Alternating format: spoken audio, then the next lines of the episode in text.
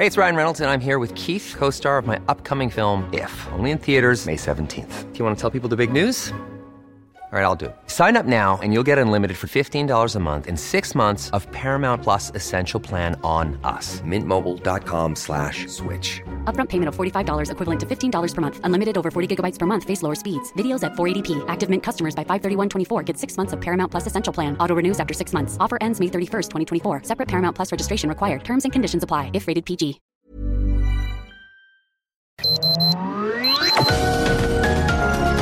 Heraldo Media Group presenta Sergio Sarmiento y Lupita Juárez. Información veraz y oportuna con un toque personal y humano. Por El Heraldo Radio, donde la H suena y ahora también se escucha.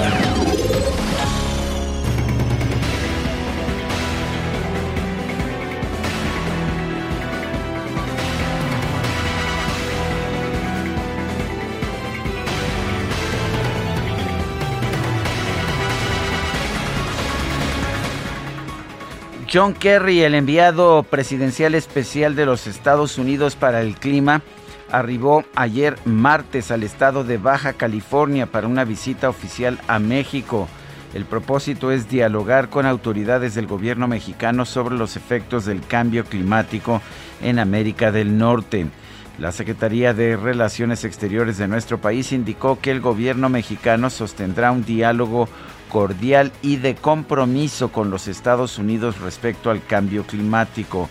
Hay varios temas sobre la mesa, pero obviamente se tratará lo que ya se había acordado en la cumbre de líderes de América del Norte acerca del compromiso que tenemos los tres países sobre el tema de gas metano y vamos a seguir conversando sobre las metas que tiene cada país en materia de cambio climático y cómo podemos trabajar de manera conjunta. Es lo que señaló el jefe de unidad para América del Norte de la Secretaría de Relaciones Exteriores, Roberto Velasco.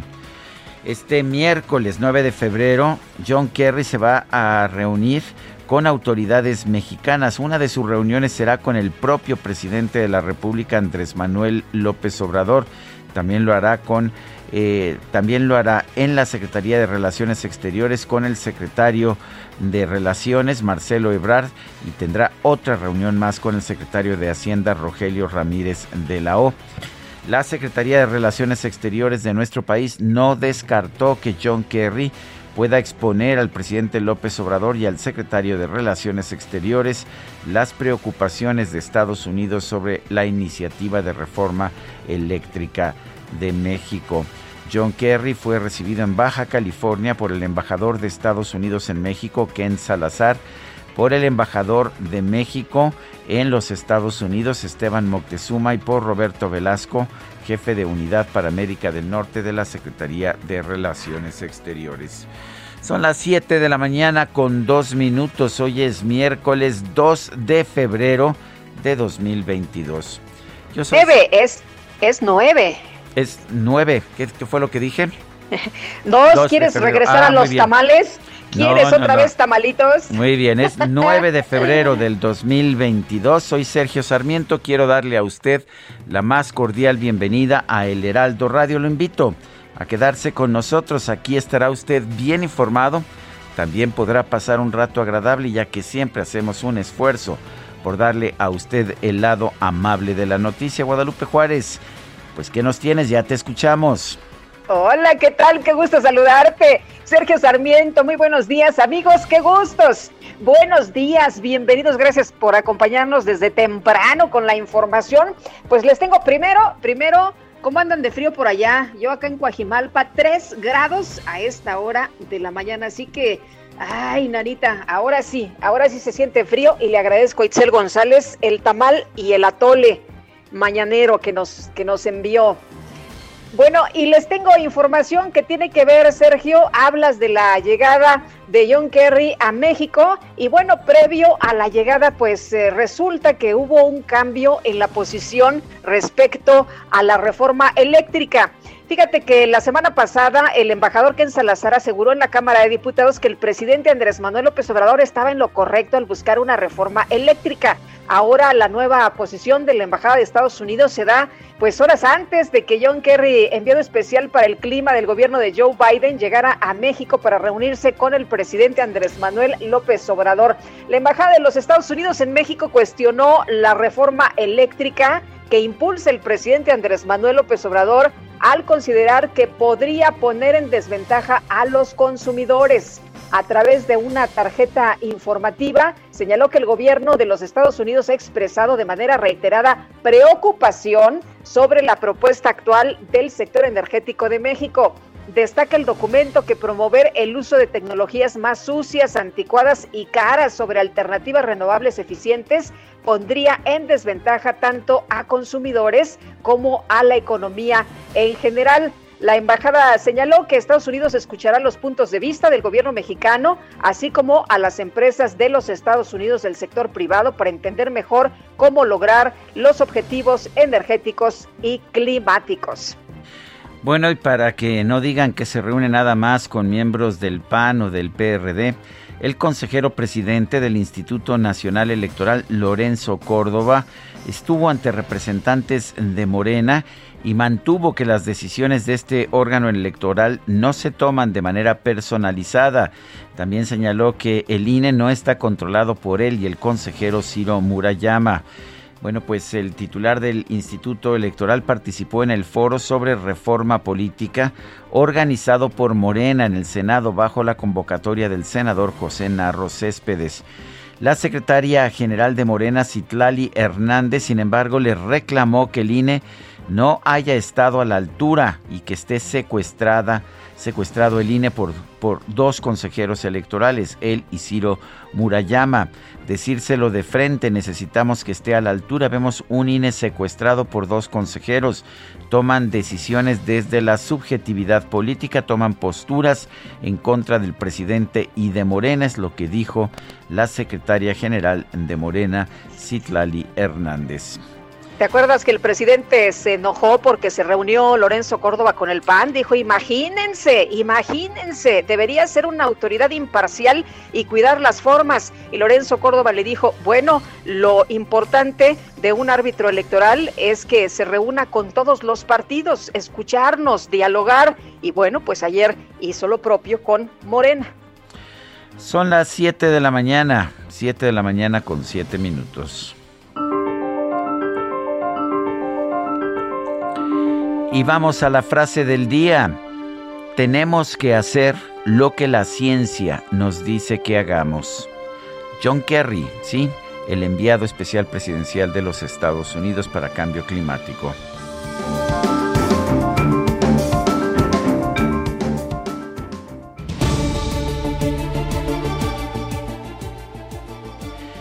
Bueno, y las preguntas, ya sabe usted que nos gusta preguntar, a mucha gente que nos escucha le gusta responder. Ayer preguntamos en la mañana, ¿piensa usted que el movimiento de Ayotzinapa está infiltrado por el crimen? Nos dijo que sí 64.9%, que no 27.7%. No sabemos 7.4%, recibimos 10.809 participaciones. La que sigue, por favor. Por supuesto. Vamos con la siguiente que ya coloqué en mi cuenta personal de Twitter, arroba Sergio Sarmiento. ¿Avalará John Kerry, el enviado de Estados Unidos para el cambio climático, la reforma eléctrica de AMLO? Nos dice que sí 7.1%, que no 87.7%, no sabemos 5.1%. En 30 minutos hemos recibido 647 votos. Las destacadas del Heraldo de México.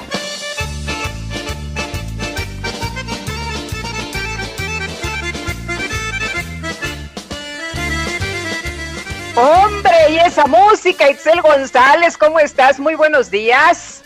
Muy buenos días, Lupita, Sergio, queridos destacalovers. Ya es miércoles 9 de febrero y hoy es Día Mundial de la Pizza. Así que estamos. La comida italiana sabe de lo mejor, dicen, ¿no? Y por supuesto una pizza, aunque hoy no es dos por uno, pero por supuesto que vamos a celebrar este día. Yo no sé quién de la producción va a poner la pizza. ¿Acaso Sergio porque está en cabina? Pues ahorita ahí viene el volado, el volado de la pizza. Sergio Lupita, amigos, pues aparte de desayunar una deliciosa pizza, tenemos que informar. Así que comenzamos con las destacadas del Heraldo de México. En primera plana, con Estados Unidos, plantea AMLO intercambio de energías limpias. El presidente le hará la propuesta a John Kerry, enviado especial de Estados Unidos contra el cambio climático, en la reunión de este miércoles. País, mandato constitucional, impiden hablar de revocación. El INE ordena al presidente no tocar el tema en el periodo de veda electoral. Ciudad de México de movilidad, proyectos benefician a 1.9 millones. Las obras estipuladas para 2022 favorecen a habitantes de Gustavo Amadero, Miguel Hidalgo, Benito Juárez e Iztapalapa. Estados por el MIGIS emiten ficha de búsqueda. Fue visto por última vez en Saltillo. Orbe, Estados Unidos y Europa jubilan el uso de la mascarilla. La caída en el número de contagios llevó a relajar las restricciones por COVID-19. Meta, aguacate mexicano, super sabor. Este alimento viaja miles de kilómetros para llegar a la mesa de los fans de la NFL, transformado en un rico guacamole. Y finalmente, en mercados, confianza automotriz, lideran asiáticos en las avenidas. Fueron importados 30.663 vehículos solo en el mes de enero. Lupita, Sergio, amigos, hasta aquí las destacadas del Heraldo. Feliz miércoles. Igualmente, Itzel, muchas gracias. Buenos días. Son las 7 de la mañana con 11 minutos. Vamos a un resumen de la información más importante de este miércoles 9 de febrero de 2022. Este martes el canciller Marcelo Ebrard encabezó el lanzamiento del grupo de trabajo México-Estados Unidos para la electrificación del transporte. El objetivo es impulsar iniciativas conjuntas para avanzar en el uso de energías limpias en el sector. Lo que estamos viviendo hoy es proponernos en muy poco tiempo cambiar la movilidad a electromovilidad. Ahora, ¿eso de dónde viene? Pues de un acuerdo en la cumbre de líderes de América del Norte. ¿Y dónde se acordó esto? O sea, una reunión donde estaba el presidente López Obrador, el presidente Biden y el primer ministro Trudeau. Por cierto, que mostró una foto donde él está a bordo de un automóvil mexicano eléctrico muy, muy moderno, muy bonito. Por otro lado, el secretario de Relaciones Exteriores, Marcelo Ebrard, aseguró que México, Estados Unidos y Canadá van a adoptar una política común sobre la explotación de litio. Aquí la idea es, bueno, y si tenemos la misma o cuando menos sincronizamos las hojas de ruta de... Es obvio que tenemos, por ejemplo, que preocuparnos por baterías. ¿Cuáles son los elementos sustantivos para las baterías? Pues las celdas. ¿Y cuáles son los minerales principales? Litio, cobalto. Eh, ¿Tenemos una política común sobre eso? Pues la vamos a tener. Más nos vale porque si no, no va a funcionar. La Embajada de Estados Unidos en México advirtió que promover el uso de tecnologías más sucias, anticuadas y caras sobre alternativas renovables eficientes podría, pondría en desventaja tanto a los consumidores como a la economía en general.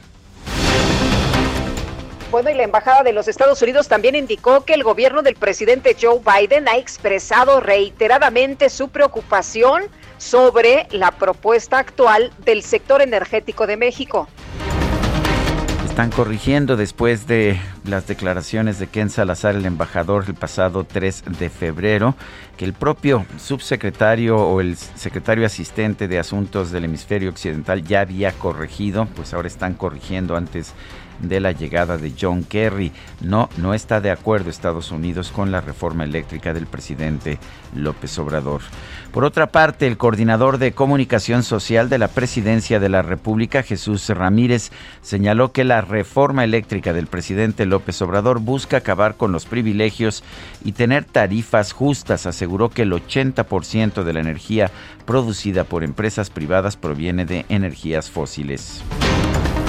Y un análisis del Instituto Mexicano para la Competitividad concluyó que la reforma eléctrica del presidente López Obrador contradice las disposiciones del Tratado de Libre Comercio, además de que tiene implicaciones nocivas en materia de Estado de Derecho, manejo sustentable de la economía y cuidado del ambiente. El coordinador del PRI en la Cámara de Diputados, Rubén Moreira, informó que su bancada va a presentar una reforma político-electoral para regresar las facultades de los organismos públicos locales electorales y disminuir la sobrerepresentación de los partidos en San Lázaro.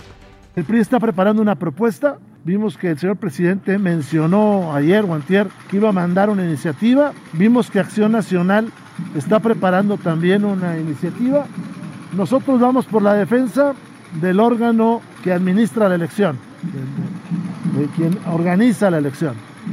Pero también tenemos que, queremos que sean elecciones más baratas, menos complicadas, que se regresen facultades a las OPLES, que se respete el federalismo. Nosotros también queremos que se disminuya la sobrerepresentación en la Cámara, que se termine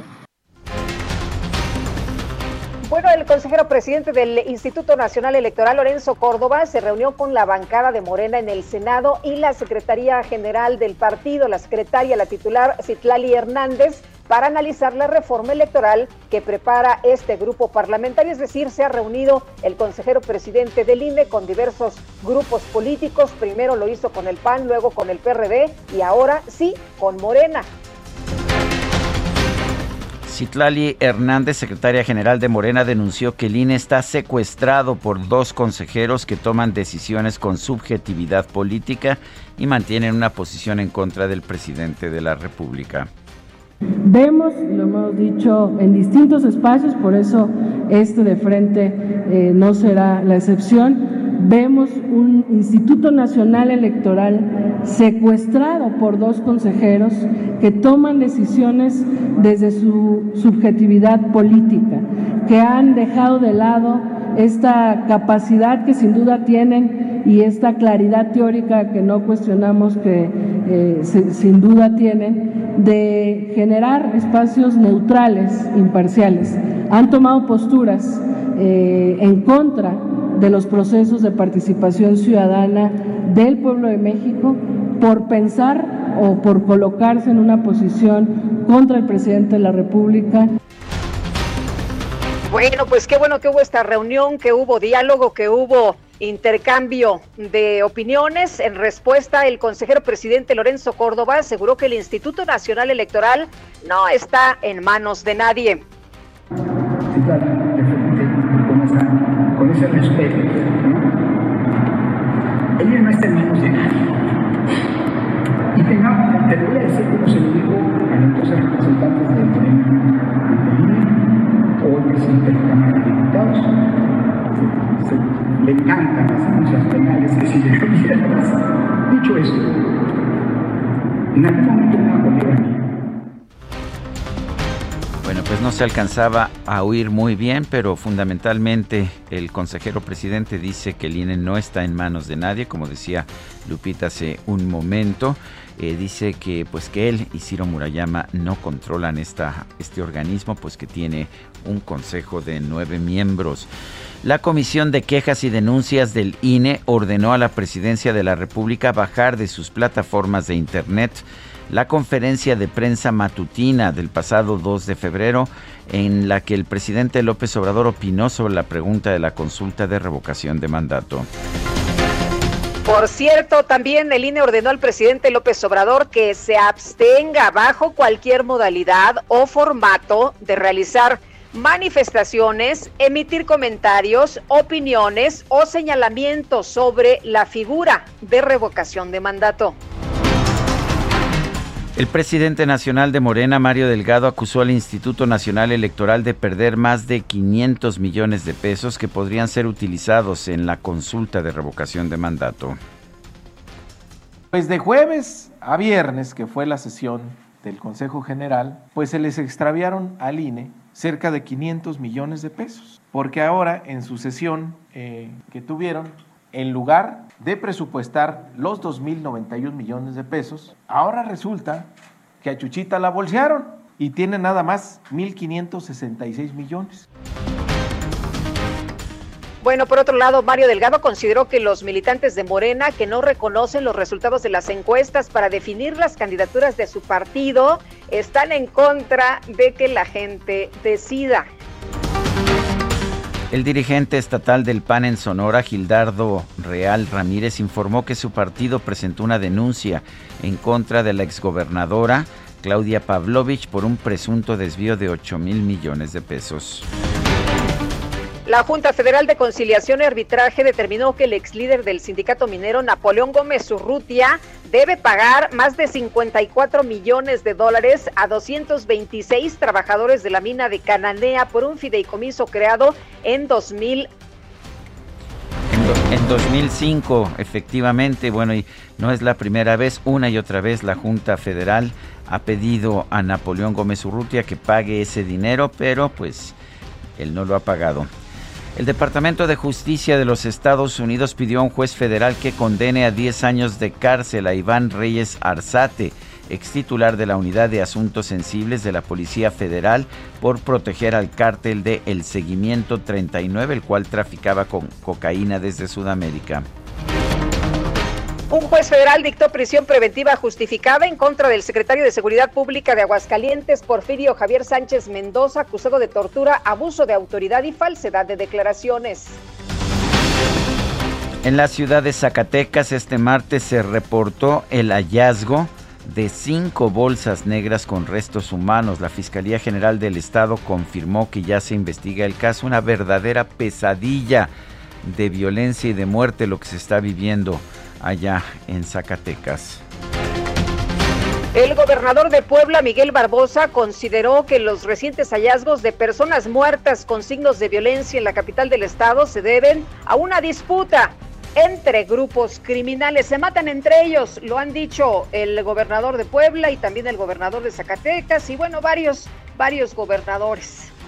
Pero sí, se trata de una, evidentemente, puede verse que es confrontación entre bandas criminales. Por eso nos toca a todos. Y es lo que yo estoy planteando y voy a seguir planteando. Una mesa de coordinación mucho más eficaz.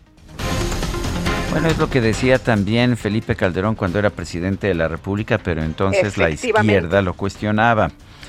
El INAI determinó que la Fiscalía General de la República debe realizar una búsqueda exhaustiva del expediente que envió la vicepresidenta de los Estados Unidos, Kamala Harris, sobre la desaparición de los 43 normalistas de Ayotzinapa. El gobierno de San Luis Potosí emitió una ficha de búsqueda por la desaparición del exdiputado local Pedro Carrizales El Vigis, visto por última vez el pasado 31 de enero en Saltillo, Coahuila. El ex senador Armando Ríos Peter anunció su decisión de renunciar a la rectoría de la Universidad de las Américas Puebla para garantizar el regreso de los estudiantes a las clases presenciales. En realidad, Ríos Peter nunca pudo ejercer la rectoría en medio de la disputa entre el gobierno de Puebla que quiere tomar control de la universidad y eh, la Fundación Jenkins que es la pues que está a cargo de esta universidad que fundó esta universidad la Unión de Alcaldes de la Ciudad de México pidió a las bancadas del PAN, del PRI, del PRD en el Senado que presenten una iniciativa que permita a los gobiernos estatales y municipales comprar medicamentos y vacunas, así como destinar recursos al mantenimiento de las escuelas. La jefa de gobierno de la Ciudad de México, Claudia Sheinbaum, aseguró que los cuestionamientos sobre el uso de ivermectina en pacientes de COVID-19 forman parte de una campaña de desprestigio.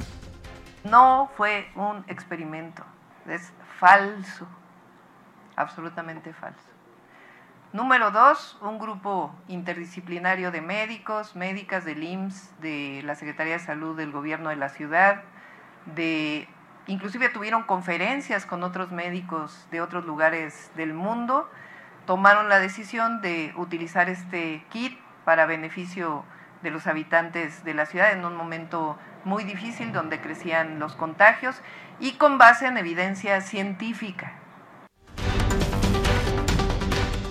El secretario de la Defensa Nacional, Luis Crescencio Sandoval, informó que fue diagnosticado con COVID-19 por segunda ocasión. Antier vimos unas fotografías que estaban sin cubrebocas el presidente y el propio secretario de la Defensa partiendo un pastel con motivo del cumpleaños del secretario Luis Crescencio Sandoval. La Secretaría de Salud Federal informó que este martes se registraron 132 muertes por COVID-19 en México, así como 6.343 casos confirmados cuando me dicen que ya no hay un problema con la pandemia, que ya se superó, que hay que darse abrazos. Pues yo pregunto si 132 muertes no son suficientes como para persuadirnos de que la realidad es otra. El INEGI informó que en enero del 2022 el índice nacional de precios al consumidor subió 0.59% respecto al mes anterior. La inflación general anual se ubicó en 7.07%. En información deportiva, el, pal, el Palme... Bueno, vamos a una pausa y regresamos. Sergio Sarmiento y Lupita Juárez quieren conocer tu opinión, tus comentarios o simplemente envía un saludo para ser más cálida esta mañana. Envía tus mensajes al WhatsApp 5520 109647.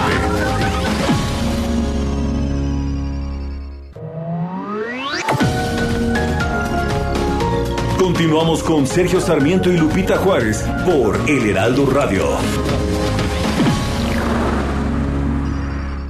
Hola, soy Paola Barragán, interiorista mexicana, y quiero invitarte a Expo Mueble Internacional. Llevo más de cinco años asistiendo al evento y te puedo asegurar que encontrarás la más alta calidad y diseño en muebles y decoración para tu negocio o proyecto, además de contar con estrictos protocolos anti-COVID para la seguridad de todos. La cita es del 16 al 19 de febrero en Expo Guadalajara. Regístrate en expomuebleinternacional.com.mx.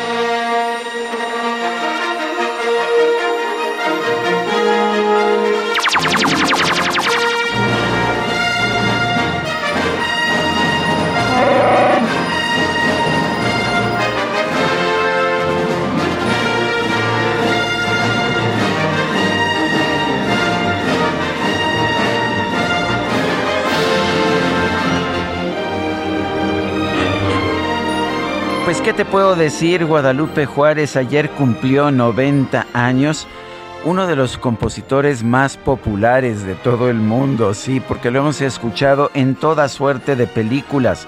Esto que estamos escuchando es la música de, de la Guerra de, de, las Galaxias, episodio número 4, A New Hope, una nueva esperanza, es el tema principal.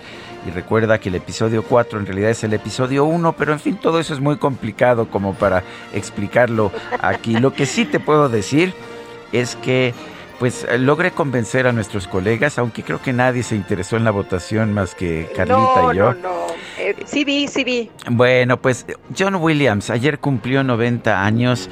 La verdad es que no deja de trabajar, ha participado en muchísimas películas, en la serie de Harry Potter, la serie de Star Wars, en Tiburón, en E.T. el extraterrestre, en Superman, en Indiana Jones, Parque Jurásico, la lista de Schindler y no sé cuántas películas más.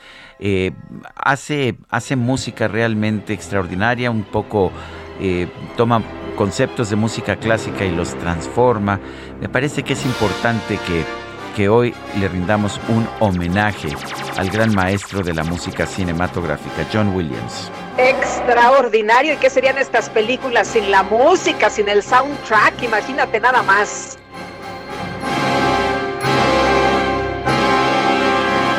A propósito, ha ganado cinco Óscares, que es más de lo que yo puedo recordar. Ha ganado casi cualquier actor o director. Oye, y escuchas, escuchas los acordes y ya sabes qué película es, por supuesto. Bueno, vámonos a los mensajes y también un saludo muy especial a los odontólogos. Hoy es el día del odontólogo. Muchas, muchas felicidades que también en la pandemia se la han rifado, ¿eh? Han estado trabajando y han estado pues ahí al pie del cañón. Bueno, nos dice mm, una persona en el auditorio, buen día Lupita y Sergio, que Morena nos diga claro que quiere desaparecer al INE, porque el gobierno lo que quiere es tener el mando único de las elecciones y ser el ganador en todo el país, pero yo apoyo al INE. Soy Elizabeth de Iztapaluca y cuidémonos mucho, porque sí, la gente sigue muriendo, sí, se siguen muriendo y también se siguen contagiando, así que tengan muchísimo cuidado. Dice otra persona, buen día amigo Sergio Lupita, por favor, a quien corresponda en el Callejón Victoria de Ocotlán de Morelos, diario hacen sitio cuatro taxis con los números económicos 14 213, 12 615, 12 614, 12 616. Queremos saber si cuentan con los permisos correspondientes para usar como sitio ese callejón. Muchas gracias. Excelente día. Estamos escuchando a todo volumen.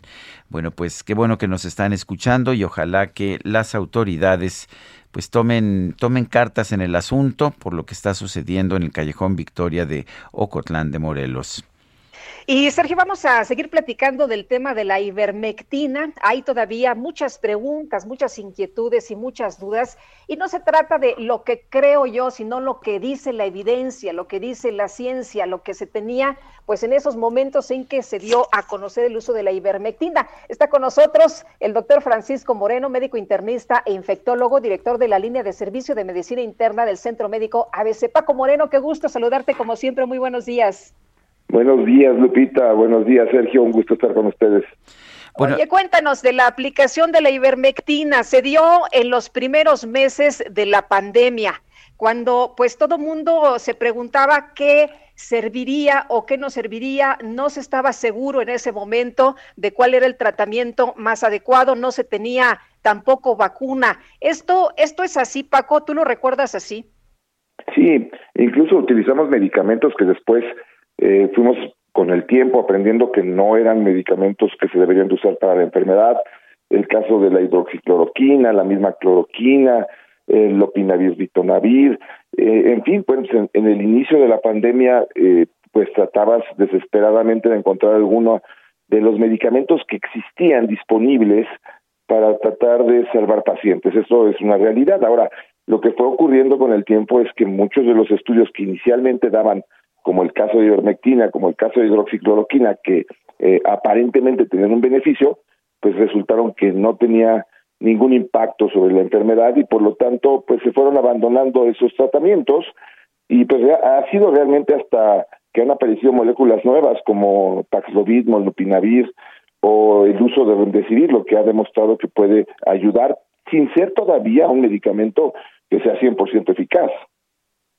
Paco, el, se le dio un seguimiento a esta situación en que se, en que se entregó ivermectina a distintos pacientes en la Ciudad de México y veía yo la cifra de que sí había una tasa menor de contagio, si no mal recuerdo, de 68%. Eh, ¿no, es, ¿No es un indicio de que la, eh, la ivermectina, después de todo, no es un error? Lo que pasa es que la metodología científica que se hace eh, es eh, pues no es una metodología adecuada para poder establecer que un medicamento es eh, en, en, el caso sobre todo de una enfermedad en donde ya sabes que el 85% de los que lo padecen van a tener una buena evolución. Entonces, si no haces un análisis comparativo realmente doble ciego, en donde tú estés eh, sabiendo eh, que estás dando un medicamento sin saber cuál es el bueno, eso es lo doble ciego, ni el médico o ni el investigador ni el que toma el tratamiento saben para evitar sesgos. Aquí pues es un estudio totalmente sesgado porque lo que se buscaba era demostrar que sí, eh, lo que les estoy dando es, es beneficioso y eso pasó en, en Marsella, en, Francia, cuando eh, se habló de que la hidroxicloroquina y la acitromicina eran tratamientos muy eficaces. Lo que es muy cuestionable es eh, la metodología, el que se haga un estudio experimental sin tener el consentimiento de las personas eh, y eh, pues ha criticado mucho la forma como manipulan las cifras para obtener resultados que dan la apariencia pues de que es un éxito. realmente, como te digo, el, el 85% de las personas que les da COVID o que en ese entonces les daba COVID tenían una evolución favorable. Eso quiere decir que cualquier medicamento va a tener el 85% de posibilidades de ser exitoso. Es entonces difícil determinar qué sirve y qué no sirve, por eso requirió tanto tiempo. Eh, Paco, en el caso del uso de, la ivermectina, eh, ¿para qué sirve? Eh, y, cuando se aplicó a los pacientes con COVID, ¿pudo haber servido para ayudarlos a evolucionar en la, pues para, para contrarrestar la enfermedad? Y por otra parte, también pudo haber generado alguna reacción adversa? Pues todos los medicamentos tienen eh, la posibilidad de tener reacciones adversas. Es cierto, y, se ha comentado, que eh, pues eh, los efectos adversos de la ivermectina son a dosis mayores de las que se estaban dando. Eh, pero el problema que se ha demostrado es que la ivermectina empezó a tener auge porque un estudio australiano demostró que en estudios en las células mostraba que inhibía al virus, pero esto no eh, se podía llevar a cabo a las personas porque la cantidad de medicamento que necesitabas para alcanzar esas concentraciones era muy alto y entonces sí podrías tener muchos efectos colaterales, entre ellos pues el simple náusea y vómito que en una persona que ya está con un problema respiratorio empieza a vomitar, empieza a tener náusea, no puede tomar líquido, pues puedes complicar el, el cuadro respiratorio. Eh, eso es lo que en un momento dado empiezas a establecer como qué tanto beneficio te da un medicamento que también puede darte efectos colaterales. Insisto, la ivermectina no es un medicamento en el que estén poniéndose en riesgo la vida de la persona, porque se tendrían que tomar dosis mucho más altas.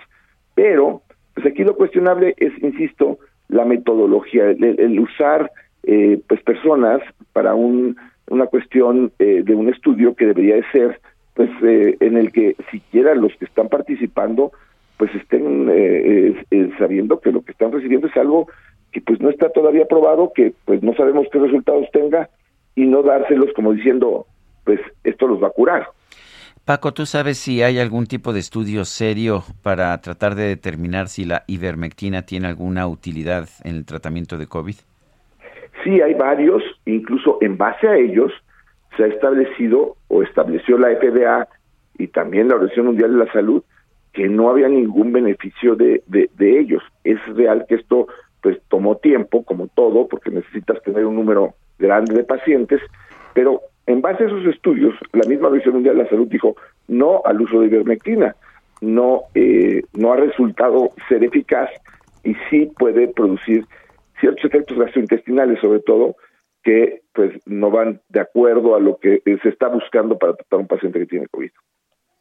Eh, Paco, yo tengo amigos que fueron a consulta privada y les dieron ivermectina. Eh, muchos médicos lo estuvieron dando porque pensaban que en ese momento pues eh, sí podía ayudar. ¿Tú cómo ves esto? Sí, mira, te soy totalmente sincero. Yo en mi momento utilicé hidroxicloroquina, en el momento utilicé cloroquina, en el momento utilicé ivermectina, eh, porque pues lo que tenías o lo que intentabas era ayudar a los pacientes. Lo que hay que entender es que esto tiene sus tiempos y si los estudios muestran que no está funcionando, pues entonces tienes que evitar su uso. Entonces, es decir, si alguien te sigue recetando en este momento ivermectina, eso ya no debe ser, eso ya no es correcto. Exacto, ya los estudios muestran que ese medicamento desafortunadamente no sirve. Así han pasado varios y eh, sabemos que algunos que existen todavía tienen un índice de efectividad pues eh, bajo, pero el beneficio supera el riesgo y esos medicamentos son los que están considerados ahorita como parte del tratamiento de estos pacientes. Muy bien, pues Paco Moreno, doctor Francisco Moreno, muchas gracias como siempre por poder platicar con nosotros, por poder aclarar pues tantas eh, dudas y, preguntas que tenían también nuestros amigos del auditorio. Gracias a ustedes y a seguirnos cuidando. Claro que sí, muchas gracias. Gracias, Paco Moreno. Eh, pues un médico que se ha vuelto muy popular en estos tiempos, en parte por lo sensato, eh, lo equilibrado de sus comentarios sobre cómo enfrentarnos al COVID. El presidente Andrés Manuel López Obrador defendió ayer al subsecretario de Salud, Hugo López Gatel, ante la denuncia de homicidio por omisión que enfrenta por las muertes registradas en la pandemia. Eh, todos somos Hugo, es lo que dijo el presidente López Obrador. Javier Coello Trejo es abogado, lo tenemos en la línea telefónica. Javier, gracias por tomar esta llamada. Cuéntanos, eh, ¿cómo ves la posición del presidente? ¿Todos somos Hugo?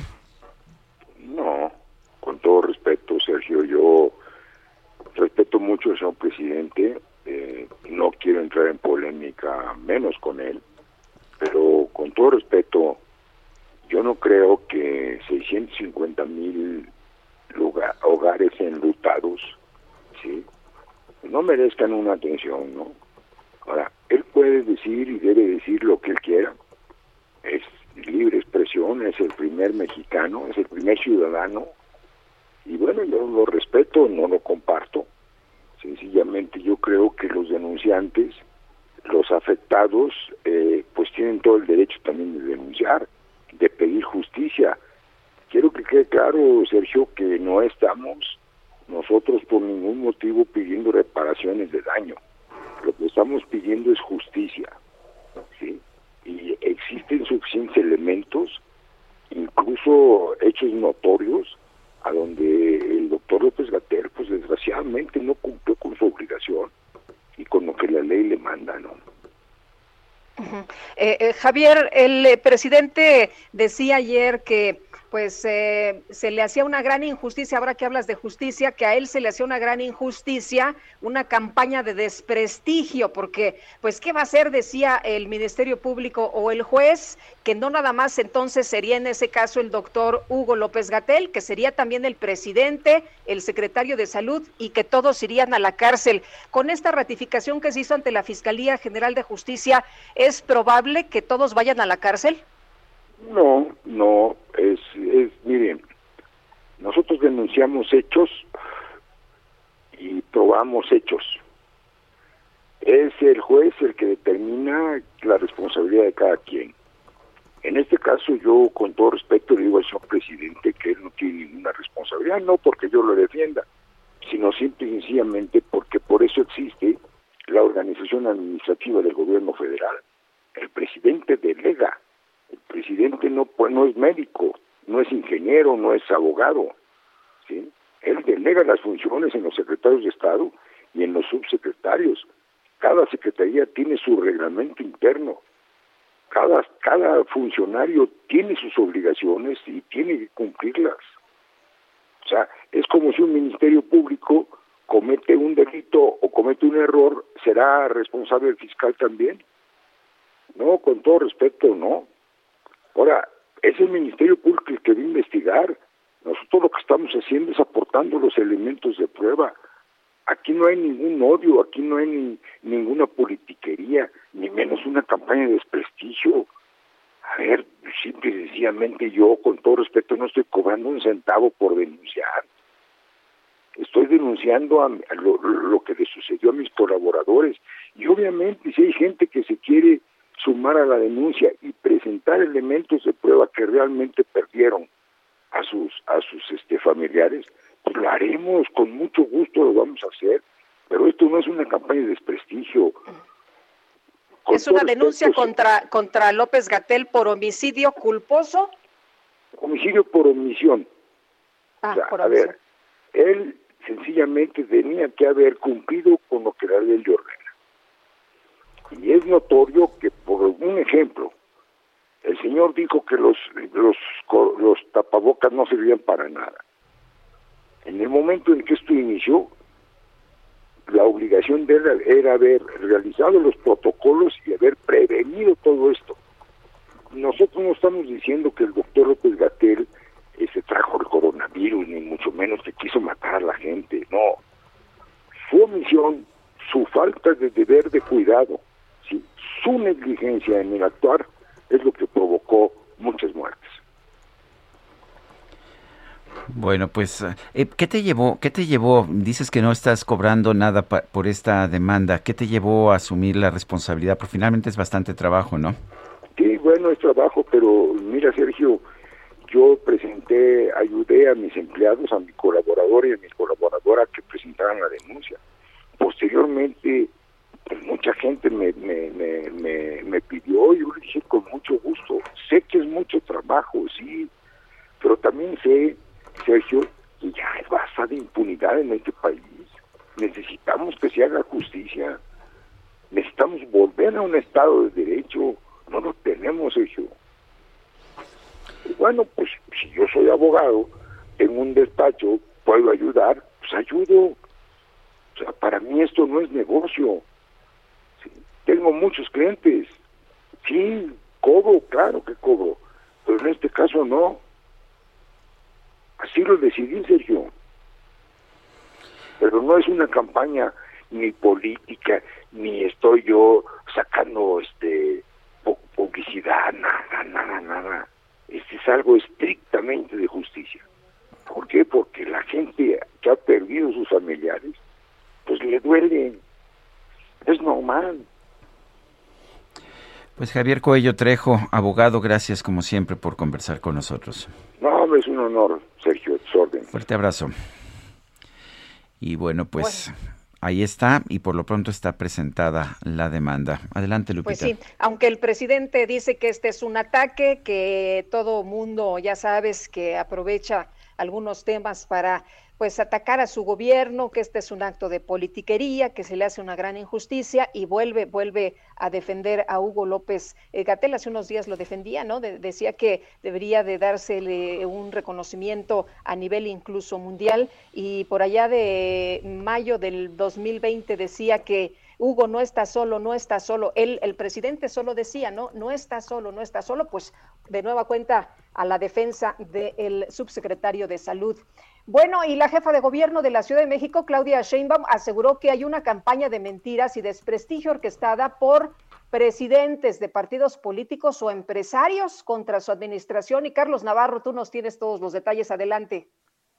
Buenos días, Sergio y Lupita. Les saludo con gusto a ustedes al auditorio y después de la polémica causado el tema de la ivermectina en la Ciudad de México, la jefa de gobierno, Claudia Sheinbaum, como bien lo señalaba Lupita, acusó que hay una campaña de desprestigio en su contra, orquestada por presidentes de partidos políticos o empresarios como Claudio X González. Después del tema de la ivermectina, la mandataria capitalina respondió de esta forma. Escuchemos. En realidad nosotros tenemos información, porque aquí todo se conoce, de que sí hubo un cónclave de altos jerarcas del Partido Conservador y de algunos personajes que ustedes conocen, donde se reunieron y establecieron una estrategia de ataque al gobierno de la ciudad, como tienen su estrategia de ataque al gobierno de México y al presidente Andrés Manuel López Obrador.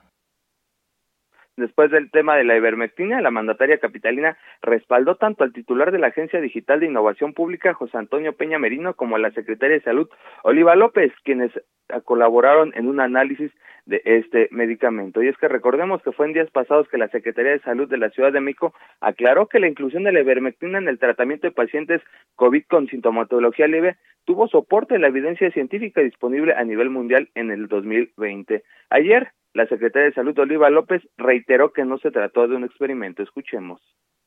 Toda esta idea de eh, que se ha montado es, volvemos a insistir, no fue un experimento, no fue un ensayo clínico, la Secretaría de Salud del Gobierno de la ciudad, el Gobierno de la ciudad jamás experimentaría con su población.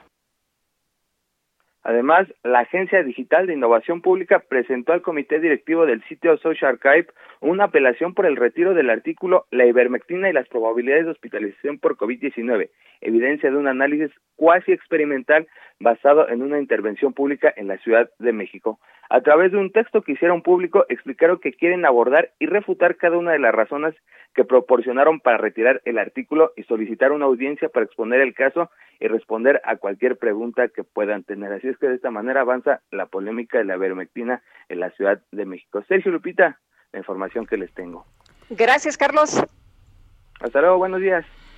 La Unión de Alcaldes de la Ciudad de México entregó al Senado iniciativas para vacunar a menores de edad. Misael Zavala, cuéntanos.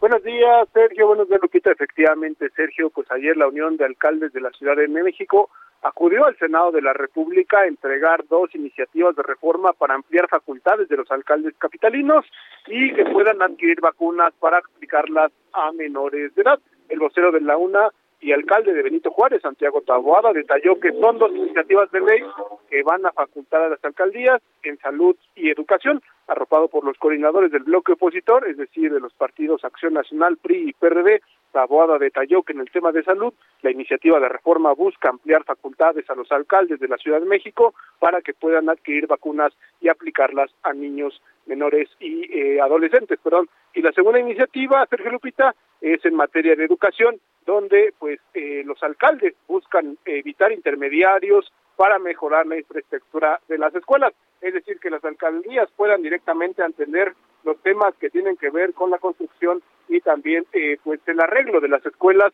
con fondos directos. En este sentido, pues los coordinadores del bloque opositor, es decir, eh, Miguel Ángel Osorio Chong del PRI, eh, del PRD Miguel Ángel Mancera y del PAN Julián Rementería, acordaron pues arropar estas iniciativas y afirmaron que el bloque de contención estará respaldando de manera decidida y determinante estas propuestas. Hoy mismo serán presentadas ante el Pleno del Senado de la República. Sergio Lupita, hasta aquí la información.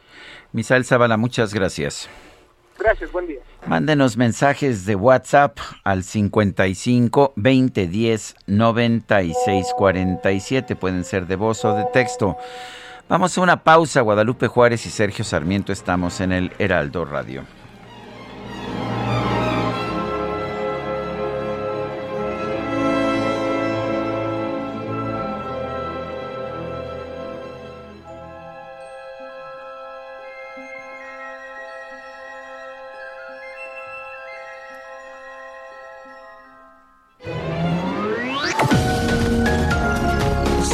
Sarmiento y Lupita Juárez quieren conocer tu opinión, tus comentarios o simplemente envía un saludo para ser más cálida esta mañana. Envía tus mensajes al WhatsApp 5520 109647.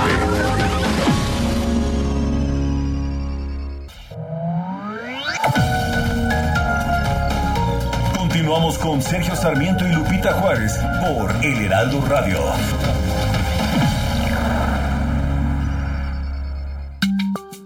En México, cada 9 de febrero se celebra el Día del Odontólogo con el fin de reconocer los servicios que ofrecen día a día estos profesionales de la salud para prevenir y tratar las enfermedades bucodentales en adultos y niños. La celebración de este día fue aprobada por la Cámara de Diputados el 10 de abril del 2014. Las enfermedades bucales son consideradas un problema de salud pública en nuestro país.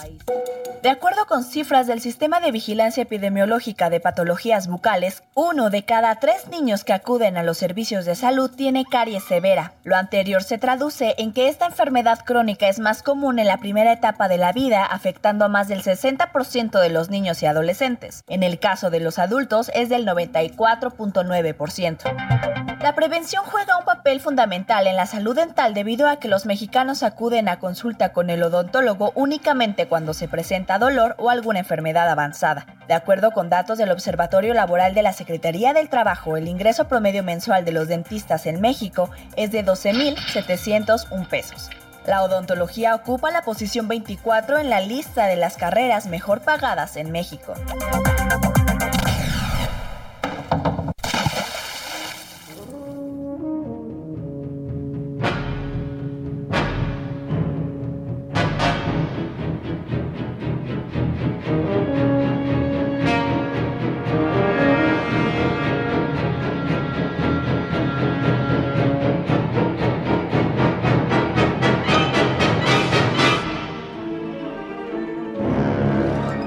Qué miedo. Si estás nadando, Guadalupe, fíjate bien. Ya sabes que puede haber un tiburón ahí que. No la hagas, Pues no la que hagas. guste utilizarte de aperitivo. No, no, no.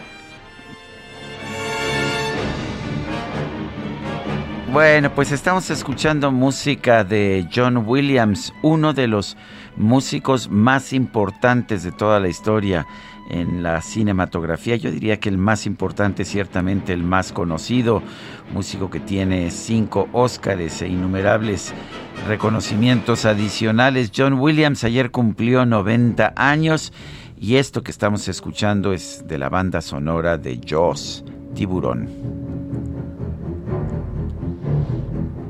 Ay, qué miedo. Mejor vamos a los Sí. mensajes. Oye, ¿te acuerdas cuando iba uno al cine y la verdad se la pasaba re bien porque todo el mundo la gritadera y levantaban las piernas y se hacían para atrás en el asiento? Bueno, pues esto pasaba con la película de Tiburón. Vámonos, vámonos a los mensajes y buenos días, Sergio Lupita. Desde que comenzó la pandemia, compañeros médicos y enfermeras se contagiaban y fallecían de COVID por atender a otras personas. Ahora Omicron está llegando a amigos cercanos y familiares que trabajan en la aviación.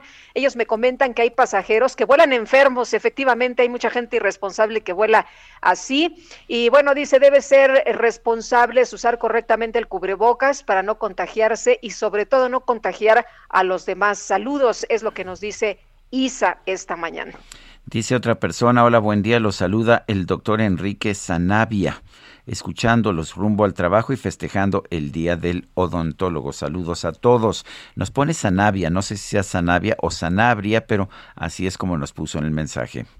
Pues eh, muchas felicidades a los odontólogos en este día. Y nos dice otra persona, a ver, Rocío, buenos días, Sergio Lupita. Yo sí quiero, con este frío, regresar en el tiempo al día 2 para comerme un tamal y un atole calientito. ¿Qué tal? Pues no importa que sea nueve, hay que este, salir a, echar una, una eh, tortita, ¿no? De tamal con un atolito. ¿De qué se te antoja? ¿De guayaba?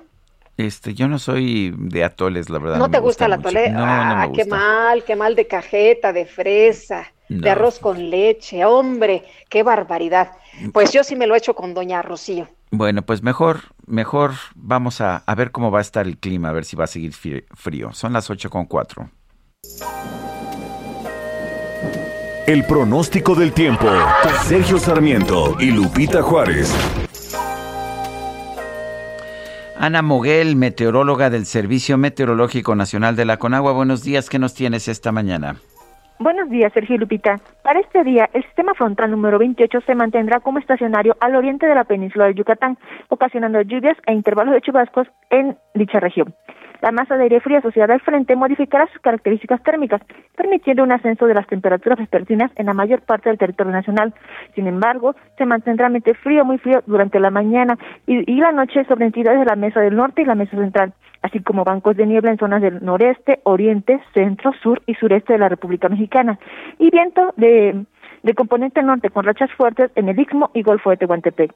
Por otra parte, una vaguada polar extendida sobre el noroeste del territorio nacional originará rachas de viento de 50 a 60 kilómetros por hora en Baja California, Sonora y el Golfo de California. Finalmente, el ingreso de humedad del Océano Pacífico y del Golfo de México originará lluvias en el oriente, centro, sur y sureste del país, con intervalos de chubascos en Veracruz, Oaxaca, Chiapas y Tabasco. En cuanto al resto del país, continuará ambiente vespertino de cálido caluroso y con escaso potencial de lluvias. Para el Valle de México se pronostica ambiente frío durante esta mañana, así como cielo despejado. Durante la tarde el ambiente será templado, con cielo medio nublado y probabilidad de lluvias aisladas tanto en la Ciudad de México como en el Estado de México. Para la Ciudad de México se pronostica una temperatura máxima de 22, de 20 a 22 grados Celsius y una mínima de 6 a 8 para el día de mañana. En cuanto a la capital del Estado de México, se espera una temperatura máxima de 16 a 18 grados Celsius y una mínima para mañana de menos 2 a 0 grados Celsius. Este es mi reporte del Servicio Meteorológico Nacional. Regreso con ustedes. Ana Moguel, muchas gracias. Gracias, que tengan un excelente día. Igual para ti, Ana, muy buenos días. Y elementos de la Guardia Nacional de la Policía de Guerrero mantienen el operativo Caseta Segura, esto en eh, La Venta, Palo Blanco y Paso Morelos de la Autopista del Sol. Marco Frías, director de la Asociación Mexicana de Concesionarios de Infraestructura Vial. ¿Cómo estás? Gracias por platicar con nosotros esta mañana. ¿Y cómo han sido estos días en los que los elementos de la Guardia Nacional y la Policía están ahí atentos? Cuéntanos. Lupita Sergio, muy buenos días, gracias por permitirme estar en su espacio.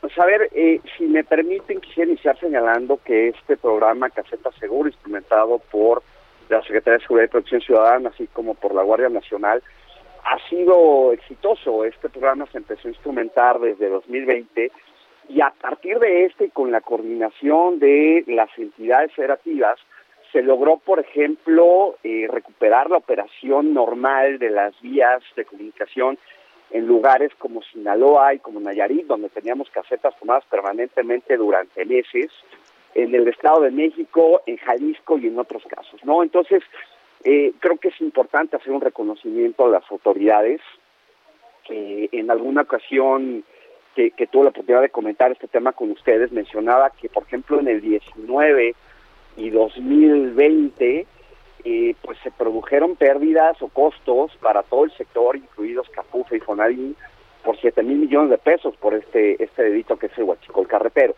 ¿no? Eh, justamente a partir de la instrumentación de este programa 21 y lo que va al 22, pues se ha reducido significativamente la incidencia. Ahora, eh, en el caso de la autopista Cuernavaca-Acapulco, pues esta evidentemente se mantuvo como un foco rojo y es por eso que entiendo las autoridades decidieron actuar particularmente en la caseta de, Palo Blanco.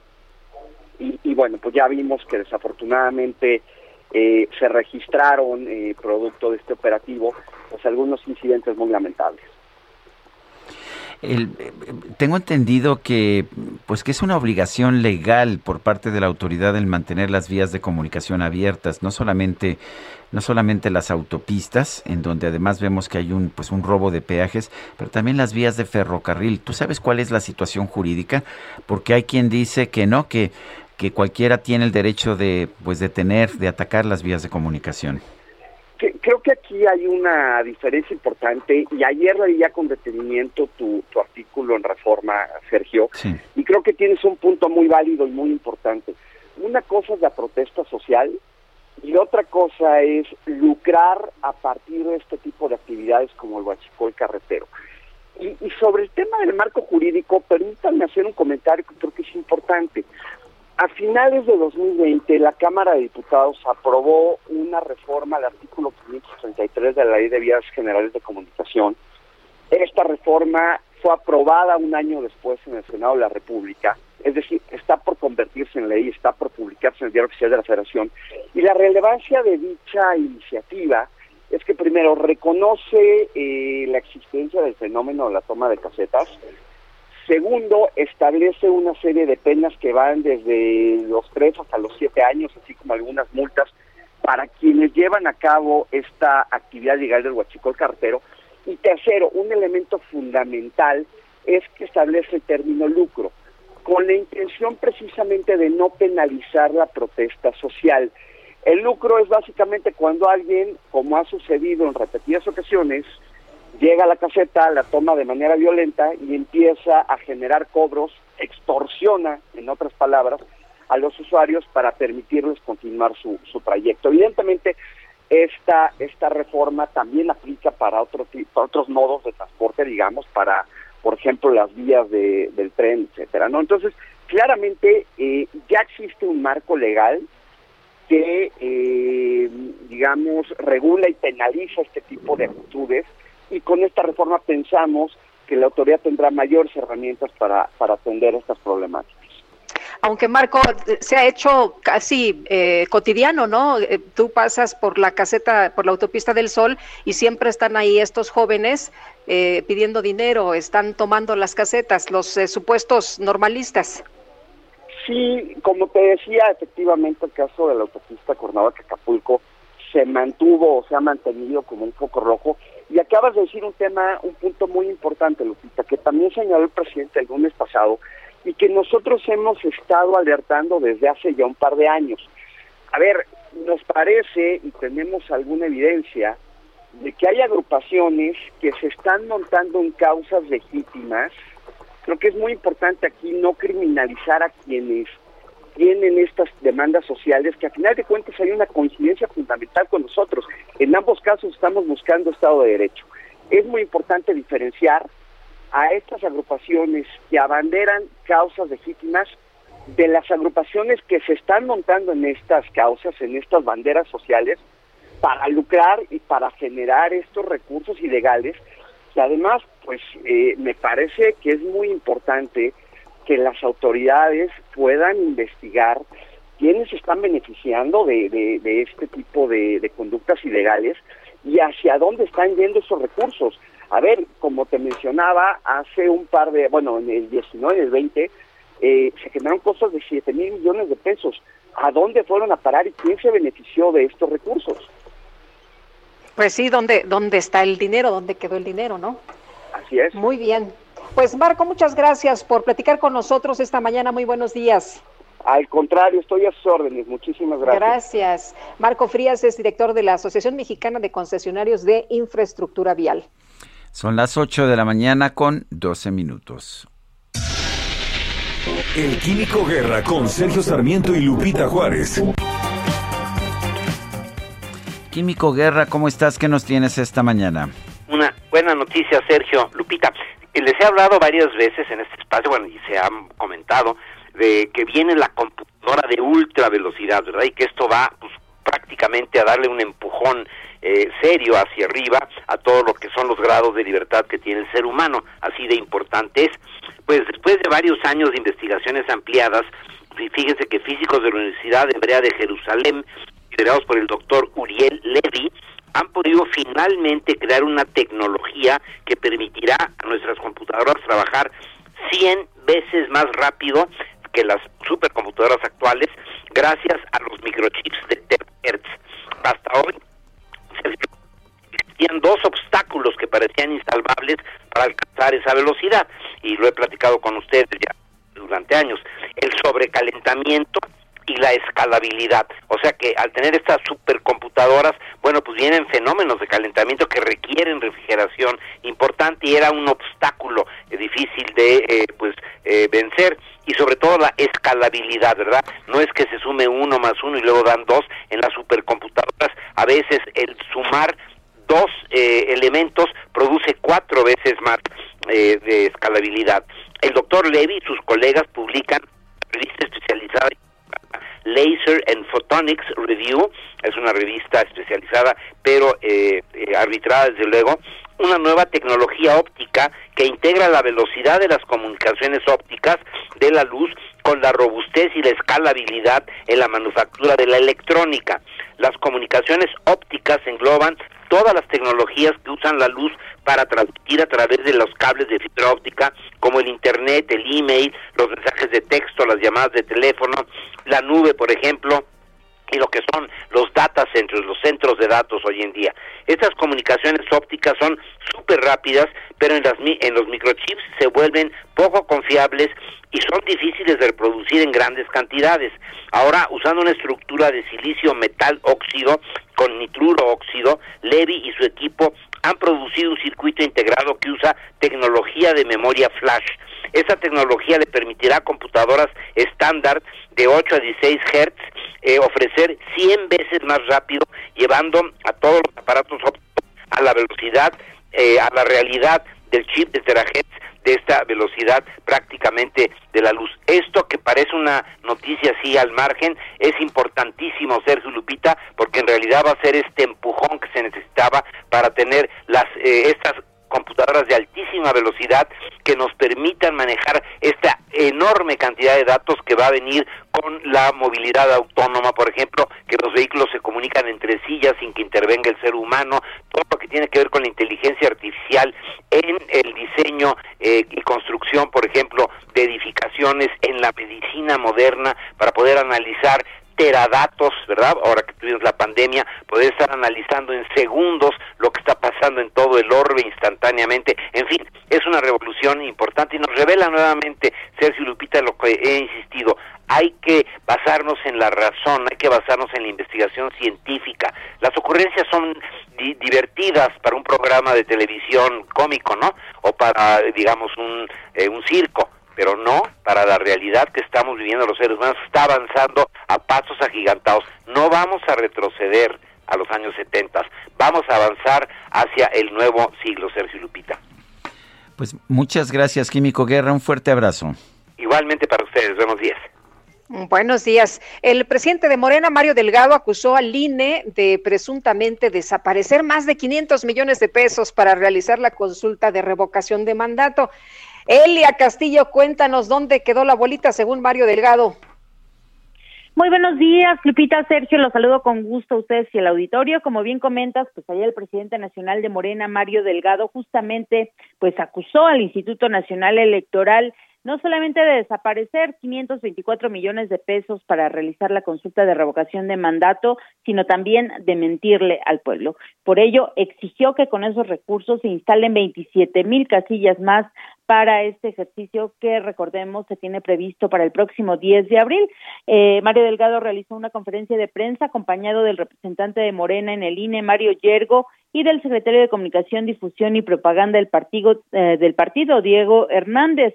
Eh, ahí Mario Delgado expuso que ante la Suprema Corte de la Nación, el INE aseguró contar con 2.091 millones de pesos para realizar el ejercicio y ahora señalan que únicamente cuentan con 1.567 millones de pesos. En este contexto, pidió al Consejo General del INE que expliquen en dónde se encuentran los 524 millones de pesos que se y que se destinen a la instalación de un mayor número de casillas a fin de que haya más participación de los ciudadanos en esta consulta. Como pruebas presentaron los resolutivos del Tribunal Electoral del Poder Judicial de la Federación, así como de la Suprema Corte de Justicia de la Nación, que dio respuesta a la controversia constitucional que, recordemos, presentó el INE por falta de recursos para realizar la consulta, en donde señala que únicamente cuenta con 2.091 millones de pesos para este fin.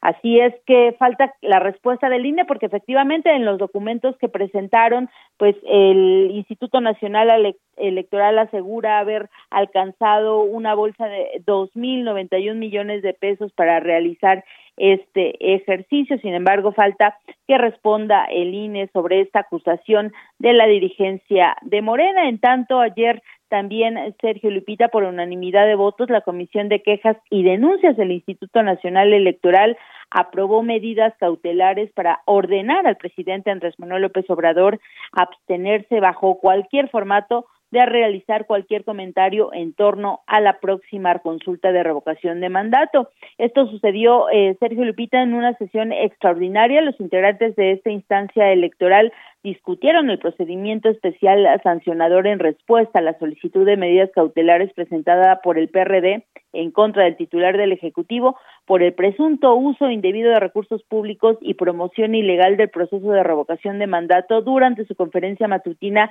del pasado 2 de febrero, en donde mencionó el, presidente la pregunta de revocación de mandato. Recordemos que cuestionó que se haya hecho o que la Corte haya avalado una pregunta que dijo es muy confusa. Eh, por ello, la instancia electoral avaló emitir medidas cautelares eh, en su vertiente de tutela preventiva para prevenir que se vuelva a hacer mención de la consulta de revocación de mandato en la, en la conferencia matutina o por cualquier otro medio. Además, eh, Sergio Lupita ordenó al presidente Andrés Manuel López Obrador que se abstenga bajo cualquier modalidad justamente de hacer comentarios sobre la consulta. También ordenó eh, a la Consejería Jurídica de la Presidencia que cuide el formato informativo y, se, y busque bajar de, más bien, tiene que bajar de redes sociales esta conferencia, o por lo menos este fragmento de la conferencia matutina en donde el presidente Andrés Manuel López Obrador habló sobre la consulta, sobre la pregunta de la revocación de mandato. Este es el reporte que les tengo. Gracias, Elia. Buenos días. Muy buenos días. En la Cámara de Diputados, el abogado general de la Comisión Federal de Electricidad, Raúl Jiménez Vázquez, aseguró que la reforma eléctrica no viola el TEMEC. Iván Saldaña, cuéntanos. Así es, Sergio Lupita, amigos del auditorio, buenos días.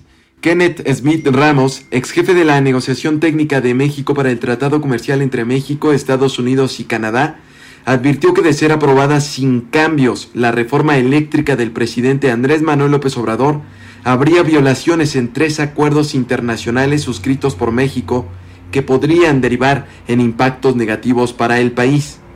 Y hay que ser muy claros desde un inicio. La reforma como está redactada es violatoria del TEMEC y podría resultar en represalias comerciales y demandas multimillonarias en contra de nuestro país. Al participar este martes en el foro 14 de Parlamento Abierto sobre la iniciativa del Ejecutivo en la Cámara de Diputados, puso de ejemplo que se violaría el capítulo 14 del TEMEC que protege las inversiones si se acota la participación de las empresas privadas al dar a la CFE al menos el 54% del mercado eléctrico y a la iniciativa privada hasta el 46%. Pero lo que no puedes hacer es retroceder. Es decir, echar para atrás este nivel mínimo de acceso que se da. Si se hace, y lo puede hacer de manera soberana el país, sería sujeto a solución de disputas dentro del tratado, del Acuerdo Transpacífico también y del Acuerdo con la Unión Europea. Otra propuesta que violaría el TEMEC con la reforma, argumentó, es que la CFE pasaría a ser juez y parte del sector eléctrico porque absorbería órganos reguladores, determinaría criterios de despacho eléctrico en México y cancelaría contratos y permisos. Además, advirtió que también habría violaciones si se reserva el litio para el aprovechamiento del Estado. Asimismo, no se puede reservar el litio como un mineral estratégico exclusivo para el Estado, repito, si este sector en particular no estaba ya plasmado en el tratado como una reserva específica, y no lo está. Sin embargo, la postura en el debate chocó con la del abogado general de la Comisión Federal de Electricidad, Raúl Jiménez Vázquez. Es preciso decir ahora que la iniciativa del presidente de ninguna manera contraviene el Tratado de Libre Comercio. En el capítulo 8, relativo al rubro de la energía, claramente y sin lugar a dudas se establece que, comillas, México se reserva su derecho soberano de reformar su constitución y legislación interna. Comillas. Esto significa que la reforma constitucional que nos ocupa no está constreñida por el ámbito de aplicación material del TENEC. Sergio Lupita, la información esta mañana. Iván Saldaña, gracias. Pues ahí está la pregunta, ¿viola o no viola el tratado México, Estados Unidos, Canadá? Nos gustaría escuchar sus opiniones sobre este tema. Lo puede hacer a través de nuestra cuenta de WhatsApp en el 55 2010 96 47. En Twitter, arroba Sergio y Lupita. También le recomiendo seguir arroba Heraldo de México, donde tendrá usted toda la información las 24 horas del día. Vamos a una pausa y regresamos.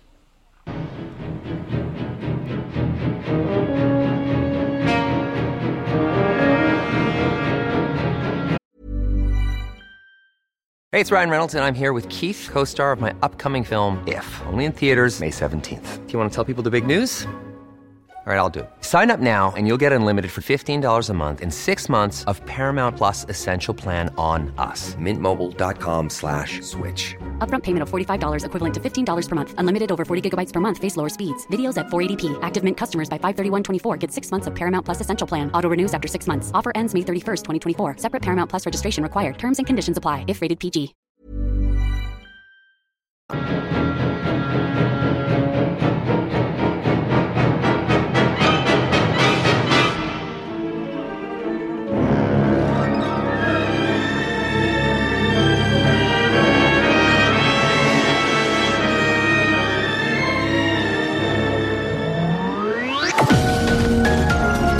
Sergio Sarmiento y Lupita Juárez quieren conocer tu opinión, tus comentarios o simplemente envía un saludo para ser más cálida esta mañana. Envía tus mensajes al WhatsApp 5520 109647.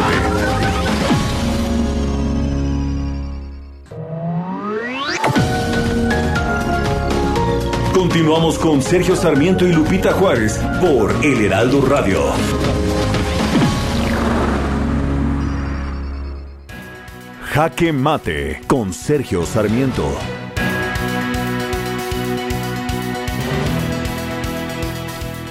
Claramente hay posiciones diferentes acerca de lo que significa el tratado comercial entre México, Estados Unidos y Canadá. Los especialistas nos dicen que hay ciertas medidas que está impulsando el gobierno de la República que no son aceptables, que no son legales en el marco de este tratado y una de ellas serían sería las que se están impulsando dentro de la reforma eléctrica del presidente Andrés Manuel López Obrador. Ya lo señaló el subsecretario asistente, el, secretario asistente para asuntos del hemisferio occidental, Brian Nichols, del gobierno de los Estados Unidos. Estados Unidos tiene derecho a exigir que se mantenga políticas para una energía limpia en nuestro país. También, también tiene derecho a exigir un trato igual a las empresas de Estados Unidos en México. Y esto significa que el meollo de la reforma eléctrica de Andrés Manuel López Obrador, que es favorecer a la Comisión Federal de Electricidad eh, frente a las empresas privadas que generan esa misma energía, simple y sencillamente no sería aceptable en el marco del TEMEC. Es cierto que pues uh, el gobierno de México puede tomar sus decisiones, sus decisiones soberanas, pero entonces tendría que enfrentarse a los paneles de arbitraje y seguramente tendría que pagar indemnizaciones. Sí, sí podría fortalecer el monopolio de la Comisión Federal de Electricidad, pero tendría que pagar indemnizaciones multimillonarias de miles de millones de dólares a las empresas privadas que han hecho inversiones en México con la idea de que en México se respetarían las reglas pactadas. Esto, por supuesto, no lo quiere hacer el gobierno federal. Ya Rocío Nale, la secretaria de Energía, dice que no se va a pagar un centavo de indemnización. Pero si no se paga la indemnización cuando se están generando daños a las empresas que han invertido a México, pues esto sería eh, motivo para que los países, los países con los que comerciamos tomaran represalias contra México.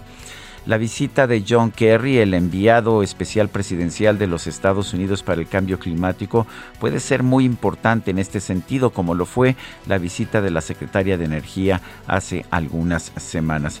El mensaje que el gobierno de Estados Unidos está mandando a México es que tiene que respetar el TEMEC y respetar el TEMEC significa, entre otras cosas, respetar las reglas con las cuales se hicieron inversiones multimillonarias para generar electricidad en México.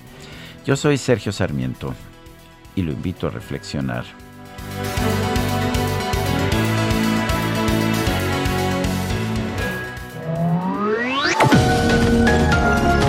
Sergio Sarmiento tu opinión es importante. Escríbele a Twitter en arroba Sergio Sarmiento.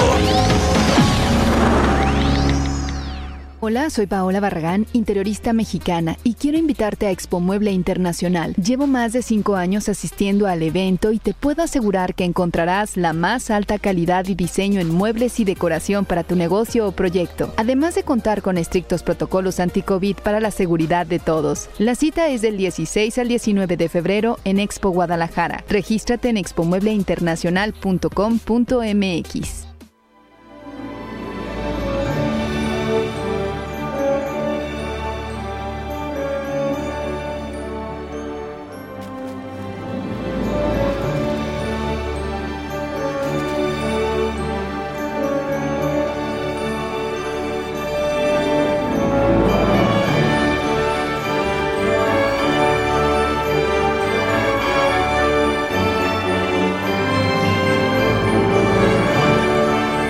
te puedo decir, Guadalupe? Aguas, ya no con los tiburones, sino con los dinosaurios. Esta es la banda musical de Jurassic Park. Cuidado, ¿eh? ya sabes que los tiranosaurios Rex son muy enojones. Sí, mejor no hay que meterse con ellos. En cambio, los brontosaurios son pacíficos y vegetarianos. ay, ay, ay. Me parece muy bien. Este, eh, buena película, ¿no? Buena peli ahí, Palomera.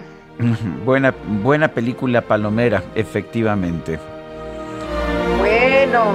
Estamos escuchando a John Williams, ayer cumplió 90 años y con mucho gusto estamos escuchando algunas de sus eh, canciones más, ah, pues más importantes, de sus bandas musicales. A ver si me ponen E.T., por favor, el extraterrestre. Fíjate, Carla anda de buenas, ya dijo que sí, que sí. Sí, ¿verdad? ¿Quién sabe qué le pasó hoy? que a todos nos dice que sí, anda de muy buen humor. Gracias, Ángel, gracias. no voy a opinar. Sí, más vale no meterse. Bueno, vámonos a los mensajes. Nos dice una persona del auditorio, no encuentro su nombre, pero bueno, dice, buenos días Sergio Lupita, todos los días los escuchamos salirnos a trabajar, les mandamos un saludo. Con respecto a las concesiones carreteras, existe el otro lado de la moneda. Las concesiones carreteras de la gran mayoría del país ya vencieron. Su periodo de durabilidad por ley es de 10 a 15 años y los dueños siguen explotándolas con prórrogas de 10 a 15 años, más en lugar de que las regresen a manos de Capufe. Todos los dueños de concesiones fueron beneficiados por medio de compadrazgo o amistad del presidente, según la administración. Le suena el nombre de Demetrio Sodi, de Red Vía Corta, Carlos Slim, Grupo Ideal, David Peñalosa, Pinfra, aparte de explotar las carreteras, todo ese dinero recaudado va al Fonarín, nada a lo recaudado de impuestos.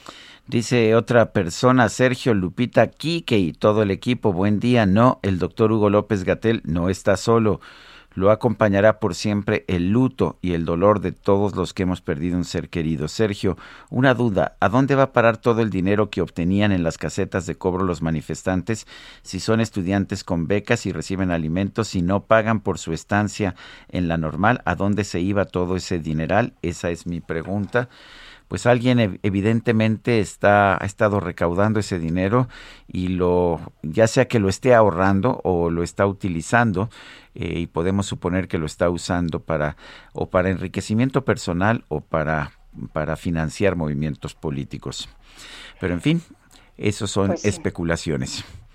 Bueno, la presidenta de la Organización Mexicanos contra la Corrupción y la Impunidad, María Amparo Casar, cuestionó que en México siga vigente la libertad de expresión ante los constantes ataques del presidente López Obrador contra quienes critican a su gobierno. Gracias, María Amparo Casar, por platicar con nosotros como siempre. Y bueno, preguntarte sobre esto que has señalado. Tú decías en tu exposición que no es novedoso que los mandatarios en turno pues descalifiquen, ¿no? A quienes critican sus gestiones. El problema es que pues el presidente lo ha Eh, pues parece, se nos cortó la comunicación. No, no, aquí estoy, Sergio. Ah, no, no, con Guadalupe, eh, Guadalupe Juárez. Guadalupe, Eh, sí, Guadalupe, aquí estoy, escuché tu... Sí, no, eh, sí. María sí, Amparo, a- adelante María Sí. Amparo. Sí, escuchaste la pregunta de Guadalupe, sí.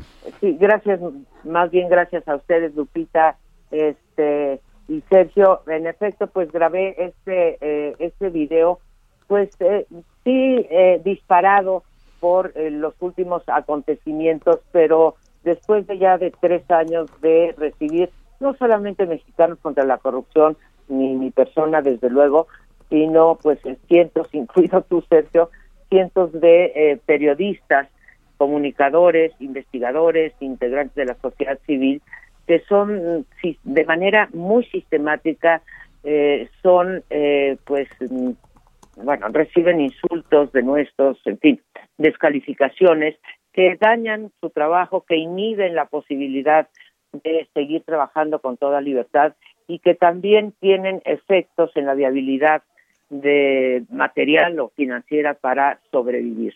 Y sí te diría, como lo digo Lupita, que esto no es nuevo, siempre hemos sido eh, sujetos de ataque, pero sí hay algunas cuestiones que eh, sí se han exacerbado. La, la primera, desde luego, es la frecuencia con la que nos menciona en eh, la mañanera a, pues, a los periodistas, a Bueno, ya, empresarios. ya hoy ya los mencionó, ¿eh? A, a mexicanos Oh, contra la hoy corrupción. sí, yo había puesto en mi artículo de Excelsior de hoy que 96 veces eh, a mexicanos contra la corrupción nada más.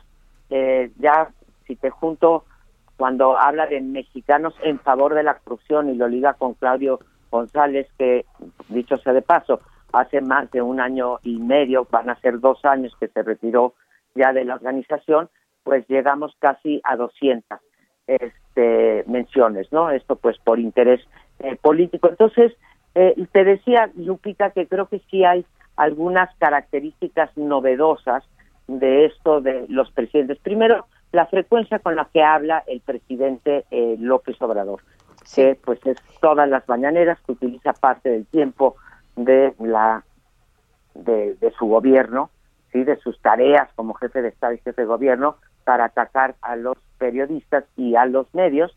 Y la segunda es eh, la dureza y la impunidad con que eh, nos ataca, ¿no? Es estas descalificaciones, pues yo nunca las había escuchado, la verdad, en los años y dice tengo muchos eh, en esta en esta eh, profesión. María Amparo, quisiera yo este, ponerle a nuestro público que todavía no ha escuchado lo que dijo de Mexicanos contra la corrupción esta mañana el presidente de la República Con y me gustaría tu comentario. Sí, vamos a Claro. escuchar. periodistas no solo deshonestos, sino corruptos y mercenarios, capaces de inventar cualquier eh, situación, como Lorel de Mola, la señora que está con Claudio X González, que pertenece al grupo de Aguilar Camín, María Amparo Casal. Entonces, eh, afortunadamente, siempre, como decía el poeta Díaz Mirón, he salido de la calumnia ileso. ¿Están calumniando ustedes al presidente de la República, María Amparo? Pues eh, yo creo que hay una diferencia entre cuando nosotros, ustedes, Animal Político, Nexos, Letras Libres, se dirige al presidente o a las políticas públicas que lleva a cabo el presidente, lo hacemos siempre con argumentos, con datos, con evidencia en la mano. Eh, la diferencia es que pues nos llama él deshon- deshonestos, corruptos, mentirosos, que respondemos a intereses inconfesables, etcétera, pero pues nunca exhibe prueba de ello. Nunca han podido sacar en una mañanera que yo trabajo para los intereses de X empresa o de X agencia eh, nacional o extranjera que eh, nos hace el gran favor de donarnos dinero para que podamos subsistir. Entonces, creo que si tú revisas todo lo que hemos escrito, jamás ha habido un calificativo. Incluso somos cuidadosos de decir que eh, presunto conflicto de interés, porque somos cuidadosos con nuestro eh, con nuestro lenguaje eh, jurídico. entonces, bueno, pues ha calificado un conjunto de periodistas que hacen su trabajo de estas maneras que nos acabas de poner en la radio. Yo sí quiero decir, y creo que lo puede comprobar cualquier gente con simplemente meterse a la página Mexicanos contra la Corrupción, pues que nosotros hacíamos ese mismo trabajo eh, en el 16 y 17 y 18, no te digo antes porque no existíamos.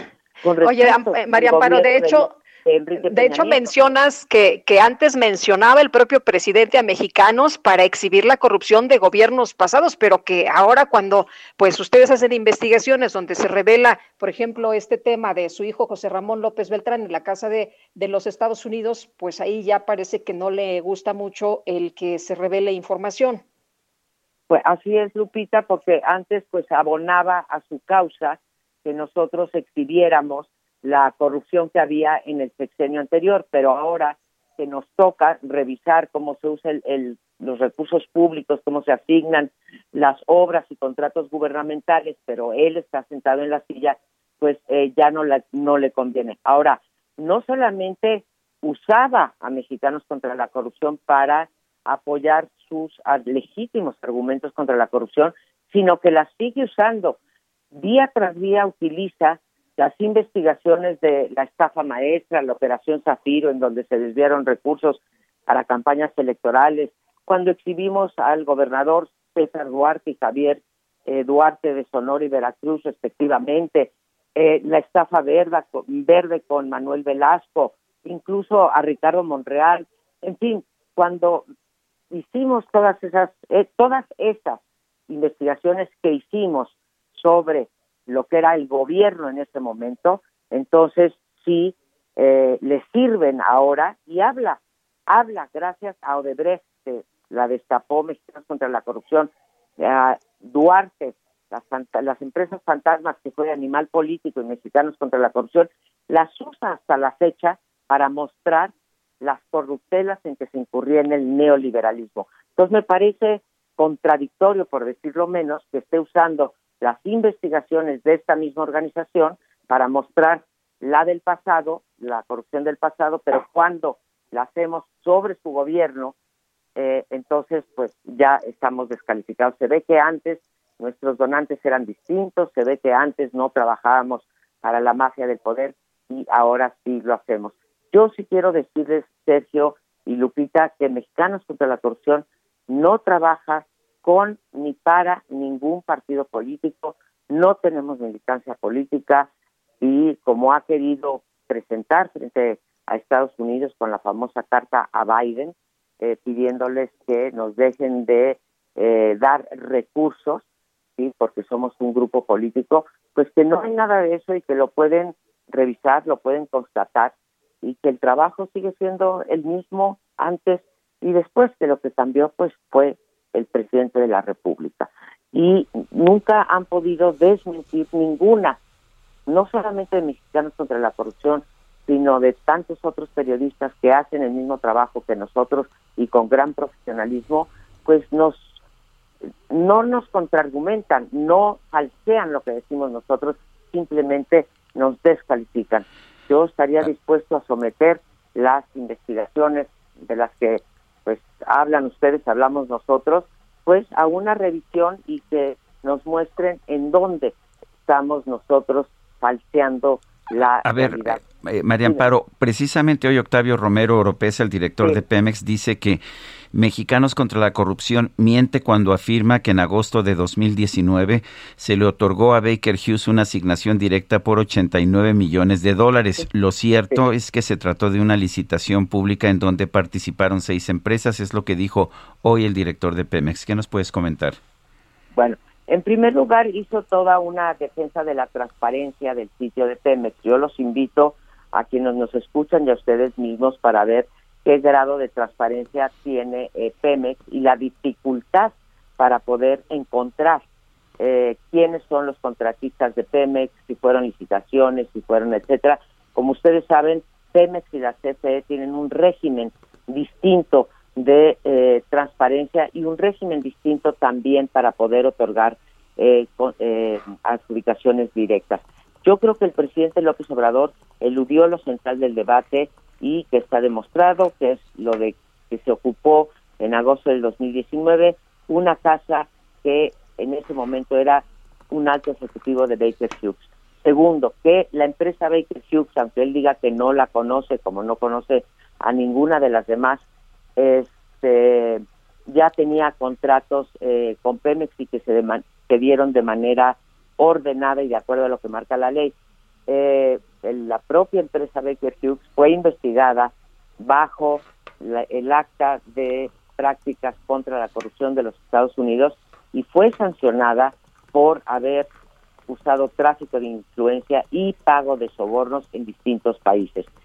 Tercero, te diría que el director de Pemex confirmó en la mañanera que en agosto del 2019, cuando su hijo y su nuera ocupaban la casa, se otorgaron nuevos contratos eh, a Baker Hughes por 85 millones de dólares.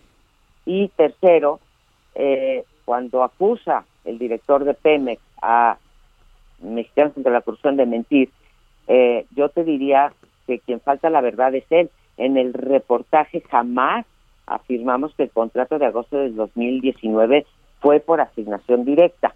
Ahora, tú lo sabes eh, perfectamente, en las licitaciones tampoco son a prueba de corrupción, hay menor espacio, pero las licitaciones se hacen muchas veces o las invitaciones directas y se pasa información para que uno u otro gane el contrato. Entonces, esas tres aclaraciones tendría de bote pronto con respecto a lo que escuché en esta mañanera. Muy bien.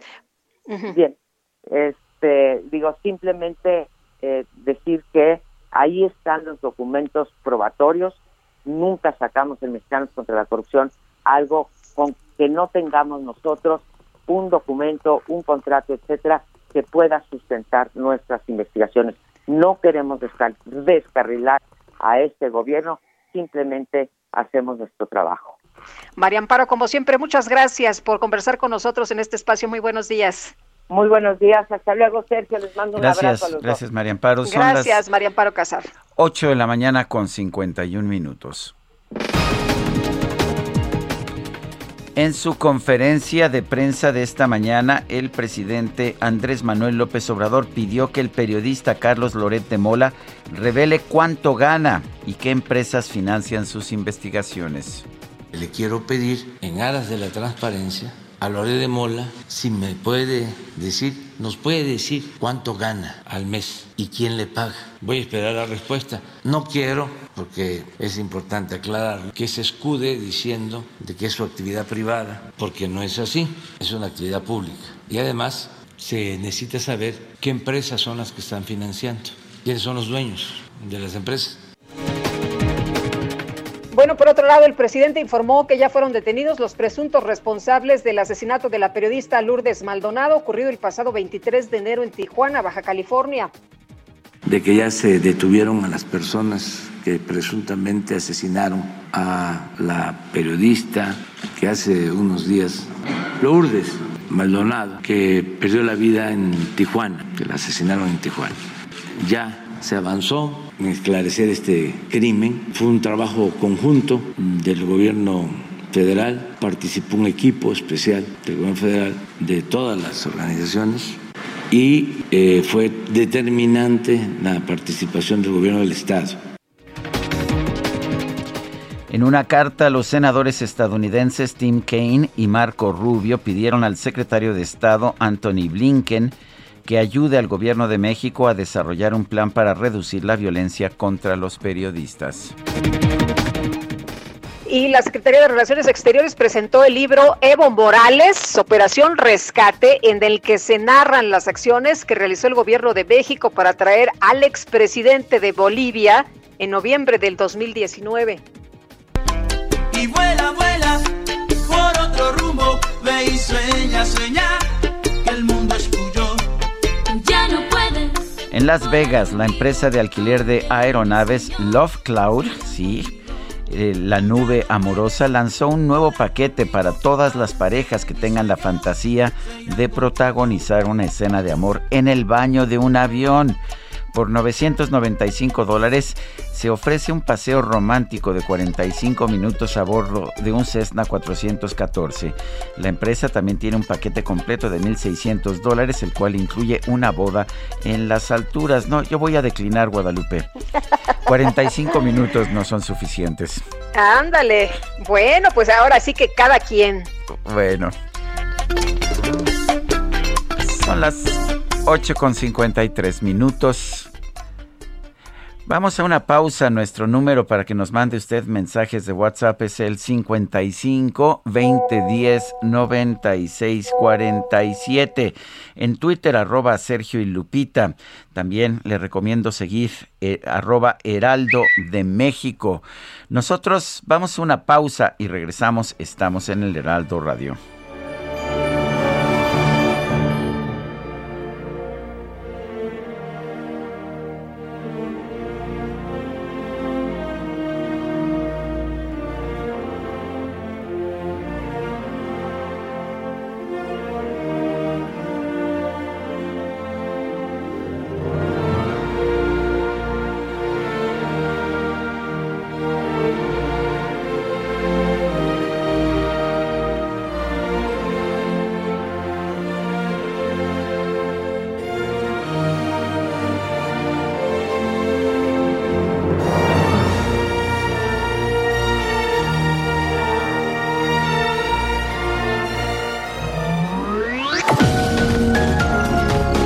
Sarmiento y Lupita Juárez quieren conocer tu opinión, tus comentarios o simplemente envía un saludo para ser más cálida esta mañana. Envía tus mensajes al WhatsApp 5520 109647.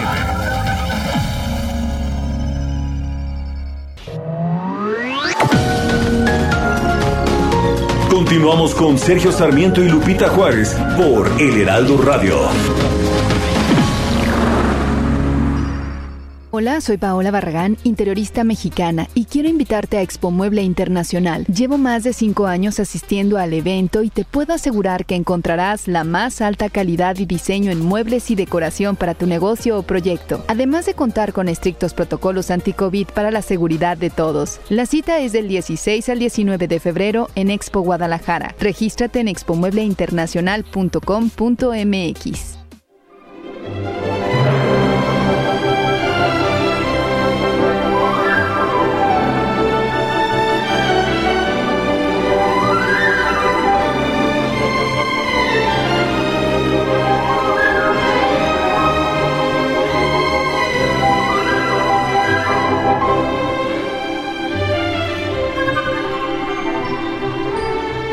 Seguimos escuchando música escrita por John Williams. Esta es una de sus más famosas, una de las que más me llega al corazón. Es la banda sonora de E.T., el extraterrestre.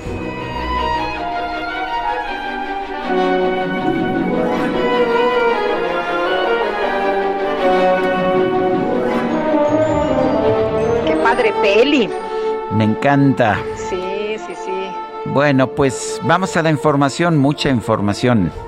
Así es, esta mañana continuamos platicando con Jorge Gaviño, vicecoordinador de la bancada del PRD del Congreso de la Ciudad de México, y es que tiene una propuesta, una propuesta para regular el modelo tarifario y las tarifas máximas de los taxis de aplicación. ¿En qué consiste, Jorge? Qué gusto saludarte. Buenos días. Buenos días, Lupita. Buenos días, Sergio. Pues efectivamente lo que estamos buscando es una regulación de transportes por apps. Eh, básicamente es eh, darle al gobierno de la ciudad la posibilidad de organizar este medio de transporte y que sea realmente un transporte público y no un transporte privado disfrazado de público.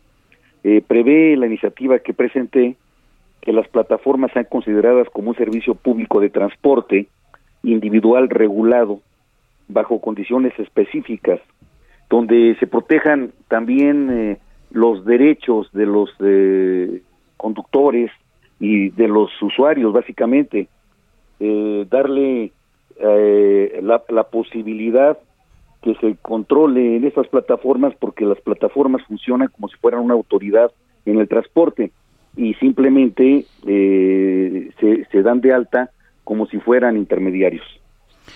Eh, diputado, a mí me preocupa eso. Para eso están los taxis. Ellos son un servicio público. El, los Uber y los servicios por aplicación, pues nos han dado a, quienes nos tenemos que mover en la ciudad la oportunidad de utilizar un servicio mejor, precisamente por las características que tienen, por el hecho de que las tarifas suben o bajan según la oferta y la demanda. Y a muchos conductores eh, les da la oportunidad de trabajar exactamente el tiempo que quieren. O sea, lo que usted quiere es eliminar todas esas libertades. No, no, de ninguna manera se, se pretende de, de, digamos, limitar el derecho que tienen las plataformas de dar el servicio, pero sí de regularlo y conciliarlo sin enfrentar con los transportes que están dando con el servicio público. La idea es que estas plataformas tengan una regulación. En este momento las eh, plataformas disponen de la asignación del servicio, establecen la tarifa, efectúan el cobro, eh, realizan la dispersión de las comisiones a los conductores y no hay ninguna regulación jurídica al respecto. En todo el mundo, eh, en, las grandes ciudades, está habiendo una regulación y se trata de traer las mejores prácticas a México. Eh, Jorge, entonces tú sí crees que debe haber pues un Sí, a ver, se nos cortó este la comunicación con Guadalupe Juárez. Eh, ¿Qué tipo de regulación eh, estarían planteando? ¿Qué tipo de reglas? ¿No serían reglas que afectaran a los pues a los usuarios de este servicio? No, se trata de, de seguir manteniendo el servicio, desde luego, pero con una supervisión y regulación gubernamental. Eso se hace en todas las ciudades del mundo. Bueno, estamos hablando de Madrid, de, de este, en, en América eh, Chile, por ejemplo, eh, eh, Brasil, todos este, estos países en sus grandes ciudades están regulando estas plataformas y la idea es traer estas mejores prácticas, las que están funcionando en el mundo, a la Ciudad de México, porque lo que no podemos hacer es dejar las cosas como están. Muy bien. Pues muchas gracias, Jorge Gaviño, por platicar con nosotros esta mañana. Muy buenos días. A la orden, Lupita, un abrazo. Hasta luego, un abrazo. Bueno, pues son las uh, son las nueve con cinco minutos hablando del trabajo de mexicanos contra la corrupción y la impunidad. Eh, hoy da a conocer un trabajo en que dice que hay una adolescente mexicana que, una adolescente mexicana que es dueña de empresas eh, como Belgrave SA y Borigar SA, que tiene participación en otras 12 compañías en seis países.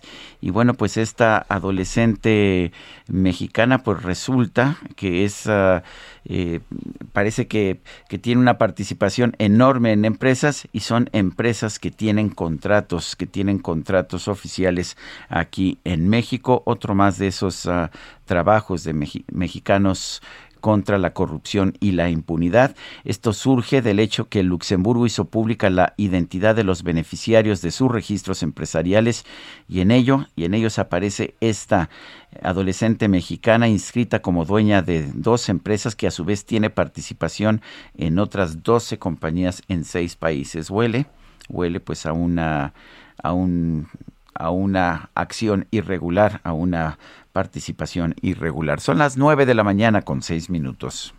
Desde México, para el mundo entero. Abuelita, soy tu nieto. La micro deportiva. Aquí iniciamos.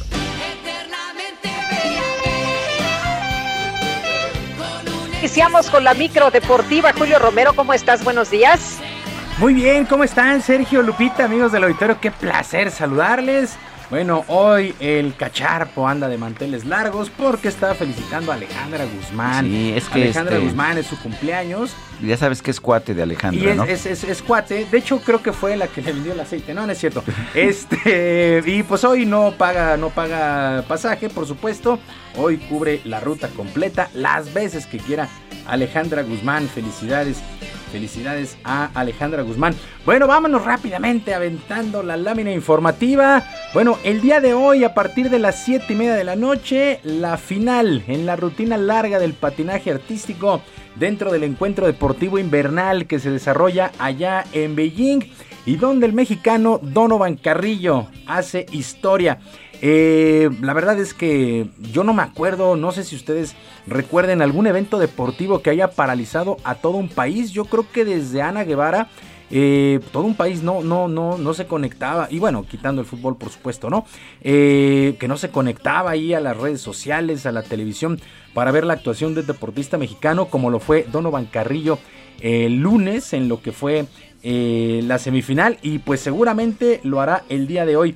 Bueno, pues el gran artífice de la actuación de Donovan Carrillo, además de él por supuesto, es su entrenador Gregorio Núñez, quien pues junto a, a Donovan pues la verdad es que han hecho han hecho historia. Vamos a escucharlo, unos audios, una entrevista que logró nuestra compañera Katia López de Heraldo Media Group. Escuchamos a Gregorio Núñez, entrenador de Donovan Carrillo.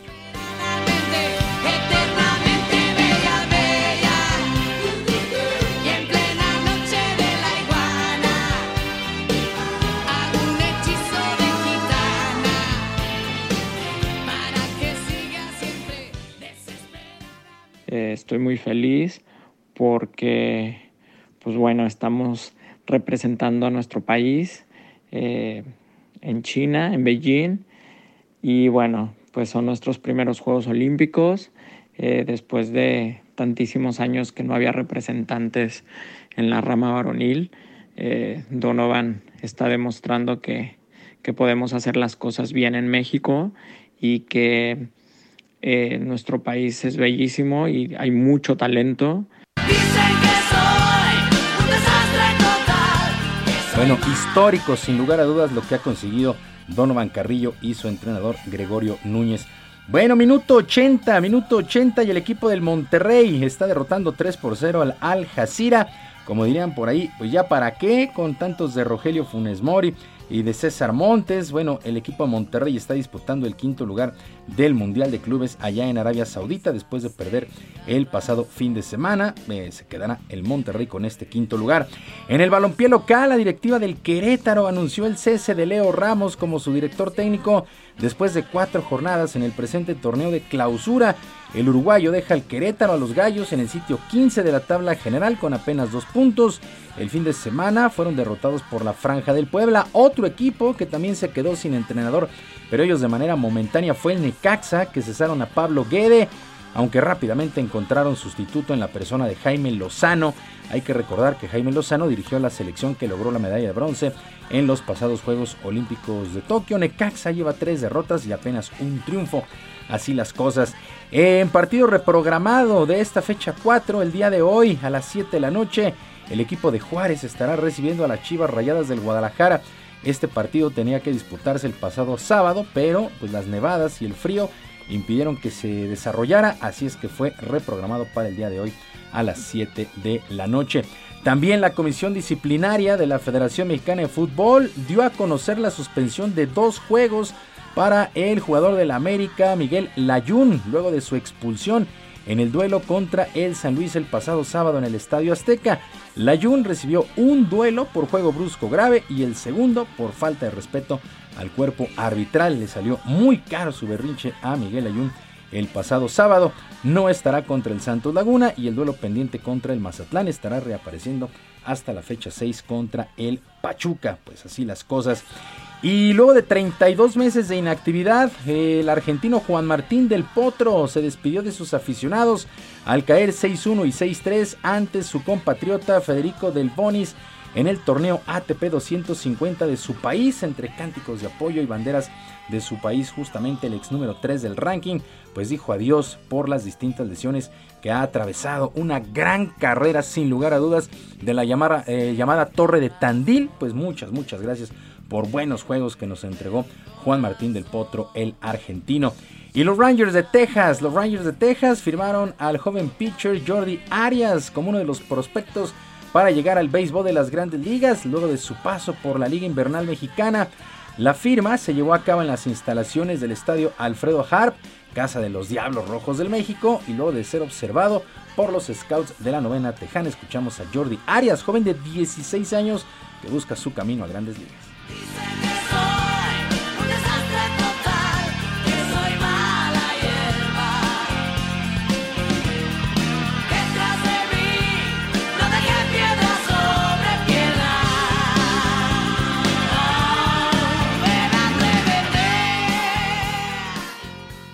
Vine a hacer una prueba aquí, la última prueba para ver si me firmo. Este, yo estaba tirando y pues al último ya acabé y me metí para los lockers y ya llegaron todos los de Ranger Tech y me dijeron, ¿tú quieres jugar con los Ranger Tech a Grande Liga? Y yo les dije, no, sí, le y ya me dijeron, no, pues bienvenido a los Ranger Tech, así, o sea, en ese momento no, no, aún no lo podía pasar porque era una, una noticia súper importante que he estado esperando durante mucho tiempo y pues, le doy muchas gracias a Dios por esa. Míralo, míralo, míralo.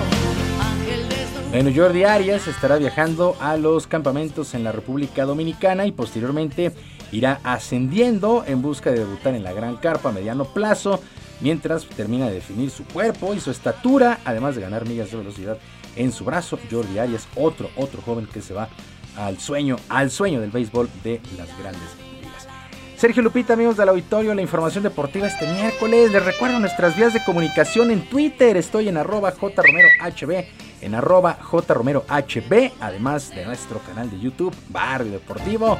Barrio Deportivo en YouTube de lunes a viernes a las 7 de la noche con mucha diversión y por supuesto la mejor información. Yo les deseo un extraordinario día y por supuesto un gran abrazo. Muchas gracias, mi querido Julio. Buenos días también para ti. Bonito día para todos.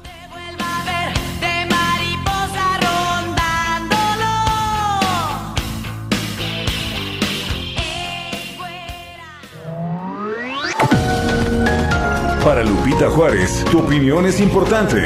Escríbele a Twitter en arroba Lupita Juárez H.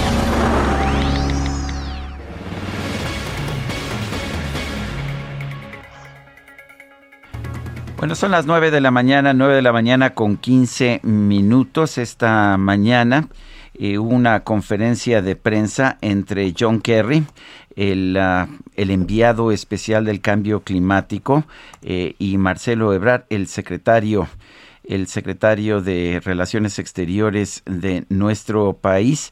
Eh, en esta conferencia de prensa, bueno, pues eh, se señaló exactamente qué tipo de, discusiones se va a ver. Se señaló que se sostendrá una reunión con el presidente López Obrador, eh, con el presidente eh, López Obrador, eh, y que por supuesto se estudiará el tema del, del, cambio, del cambio climático. Así es. Oye, y por cierto que el embajador Ken Salazar en su cuenta de Twitter esta mañana escribió emocionado de dar la bienvenida a Kerry. Esta es la segunda visita a México en el cargo tras el viaje a Chiapas junto al presidente López Obrador. En esta ocasión nuestro diálogo se enfocará en nuestras metas compartidas en clima y también energía y pone el hashtag dos naciones, un futuro, es lo que he escrito el embajador de los Estados Unidos en nuestro país. Bueno, y vámonos con Agustín Basabe, analista político en este espacio. Agustín, ¿de qué nos platicas esta mañana? Buenos días. Hola Lupita, buen día Sergio. Eh, pues creo que es importante aclarar ahora que se acerca la revocación de mandato del ejercicio de consulta que lo que realmente está defendiendo, impulsando el presidente López Obrador y, y su sus seguidores, su, su movimiento, como él dice, pues no es una revocación de mandato y tampoco es una ratificación, porque se ha estado diciendo mucho es que es un ejercicio que está tergiversado porque lo han convertido en una ratificación de mandato. No, eh, lo que realmente eh, quiere el presidente, lo que de lo que habla es de un, de un ejercicio de reelección, porque la revocación de mandato solo se realiza eh, cuando hay un número de personas suficiente eh, indignadas, molestas, inconformes con un presidente y lo quieren quitar. No se hace siempre, no se realiza sistemáticamente, solo cuando existe inconformidad generalizada. Y lo que el presidente está haciendo es que eh, se haga siempre, que se realice siempre. Si se va a realizar siempre y con ese criterio, entonces lo que está planteando es que al presidente de México se le elija por tres años con la posibilidad de reelegirse para otros tres años y estar así en el cargo seis. Eso es lo que en el fondo están proponiendo y ese es eh, todo el debate eh, gira eh, implícitamente en torno a esa propuesta porque no estás diciendo bueno si hay suficientes personas que no quieran al presidente no no se tiene que hacer el presidente ha dicho una y otra vez es un ejercicio importante hay que acostumbrarnos se tiene que hacer de manera sistemática bueno pues eso no es el espíritu de la revocación de mandato. Eso es una reelección. Es que el periodo presidencial se reduzca a tres años con posibilidad de una reelección a seis. Eh, de otra manera, pues no se pedirían firmas. Lo primero que habrían exigido eh, los morenistas en el debate cuando se iba, cuando se presentó la iniciativa, es que no haya firmas. ¿Para qué se, se recaban firmas? Eh, si eso se va a hacer de cualquier manera, se tiene que hacer cada tres años. Eh, de manera que, pues, digamos las cosas por su nombre. El presidente siempre dice que eh, no hay que hacer simuladores, que, que hay que decir las cosas como son, que las cartas sobre la mesa. Bueno, pues las cartas sobre la mesa son esas. No es, eh, eh, como lo conciben ellos, un ejercicio de revocación de mandato. Es una reducción del periodo presidencial a tres años con una posibilidad de una reelección a seis. Eso es lo que están proponiendo. Y creo que hay que decirlo así, como, como es, ¿no? Muy bien, pues muchas gracias como siempre, Agustín, que tengas un excelente día. Gracias, Lupita, Sergio, un abrazo Gracias. a todos. Saludos a la victoria. Agustín Basabe. Son las 9 con 19 y vámonos con GastroLab. GastroLab. Historia, recetas, materia prima y un sinfín de cosas que a todos nos interesan. Israel Arechiga, ¿qué nos tienes esta mañana? Adelante. Hola, muy buenos días, querido Sergio, querida Lupita, todo el auditorio. Qué gusto saludarlos hoy miércoles. Pues les quiero platicar hoy dos de las grandes aportaciones de la cocina italiana a la gastronomía mundial, dos platos que a mí particularmente me encantan, uno de ellos mundialmente famoso, la pizza, que no necesita presentación, y otro de ellos con una historia muy curiosa y que es con la que voy a empezar a platicar, es el fettuccine Alfredo. Y es que estos dos platos los vamos a celebrar esta semana, pero vamos a partir con la historia del fettuccine que nos va a remontar a Roma en el año de 1907. Y es que Alfredo Di Lelio Preocupado por Inés, su esposa que estaba embarazada y que estaba inapetente, decide inventar una salsa cremosa para que pueda seguir comiendo y se le antoje la pasta. Esta salsa tenía que tener como base huevo, mantequilla y queso parmesano. Y es así como se crea esta salsa. Y, gracias a este plato, él abre su restaurante, Alfredo, en 1914 en Roma, restaurante que se mantiene abierto hasta que llega la Segunda Guerra Mundial y tiene que cerrar y vender el restaurante. Finalmente su hijo en 1950 decide reabrir el restaurante la Piazza Augusto. Y esta fama que tuvo durante los primeros años se fortaleció gracias a su sobrino Alfredo también y que al día de hoy lo sigue llevando el restaurante La Nieta Inés Di Lello, siendo el fettuccini el plato estrella como tal. Ahora nos vamos a ir a la pizza, que la pizza tiene orígenes mucho más antiguos, ya que vamos a partir que en todo el Mediterráneo los panes planos eran una tradición gastronómica, principalmente de origen persa, pero que posteriormente los primeros colonos griegos empiezan a extenderlo por todos lados. Y son ellos mismos quienes empiezan a decorarlo con hierbas, especias, ajo y principalmente cebolla en la época de Darío el Grande. Después los soldados persas que tomaban este pan plano empiezan a mezclarlo con queso fundido y dátiles. Y entonces ya se empieza a hacer una mención y se empieza a extender un plato similar por toda la cuenca del Mediterráneo. Finalmente llega a Nápoles, donde ya aparece un, como, como, un, plato popular entre los napolitanos, ya más cercano a lo que conocemos al día de hoy en el siglo XVII. Para esto ya había llegado el tomate y había habido un intercambio gastronómico entre América y Europa. Finalmente, la pizza como la conocemos al día de hoy y particularmente la margarita se la atribuye a Rafael Esposito, quien la cocinaría para la reina Margarita Teresa de Saboya. De tres pizzas eh, elaboradas para ella, la reina se encanta con una y posteriormente pide que se le ponga su nombre. Así fue como la pizza margarita tiene el nombre de la reina y también tiene los colores de la bandera italiana. El rojo por los tomates frescos, el blanco por el queso mozzarella y el verde por la albahaca. Finalmente, entre los datos curiosos que tenemos es que la etimología de la palabra pizza proviene de pincere, que significa machacar, presionar o aplastar, haciendo alusión al pan plano que platicábamos en un principio. Finalmente en 1738 se empiezan a producir pizzas para llevar y en 1830 se empieza a crear una especie de pizzería-restaurante con mesas y camareros que hasta el día de hoy sigue funcionando de la misma manera. La pizza en Nápoles es tan famosa que el escritor Alejandro Dumas en 1830 ya la describía en su novela El Corrícolo y por ejemplo, para los napolitanos solo se deberían servir las dos verdaderas pizzas, la marinara que es más antigua y que tiene salsa de tomate, orégano, ajo, aceite de oliva y albahaca, y la margarita que ya lo platicamos. Les mando un fuerte abrazo, estoy seguro que nos echaremos una muy buena rebanada de pizza y nos escuchamos el día de mañana. Muchas gracias Israel Arechiga, son las 9 con 23 minutos. Vámonos con Alan Rodríguez desde el Zócalo. ¿Qué pasa esta mañana? Alan, cuéntanos. Sergio Lupita, muy buenos días. En estos momentos se realiza una manifestación por parte de integrantes de la Fundación por una cultura de los derechos humanos ACE. Ellos se encuentran sobre el circuito del Zócalo de la Ciudad de México denunciando diversas irregularidades que ocurren en el penal del Bordo de Sochiaca. Se trata de algunos familiares de las personas que se encuentran reclusos, quienes han tenido, quienes han sufrido algunas violaciones a sus derechos humanos. Por este motivo hacen el llamado al presidente de la República para que escuche sus peticiones y pueda ayudarlos a encontrar una solución. Por lo pronto es el reporte que tenemos ya con corte a la circulación en la avenida 20 de noviembre para ingresar hacia la zona del Zócalo. Muy bien, muchas gracias Alan. Continuamos al pendiente, muy buen día. Son las nueve. 9 de la mañana con 24 minutos. Les recuerdo nuestro número para, para que nos mande mensajes de WhatsApp 55 20 10 96 47. Regresamos.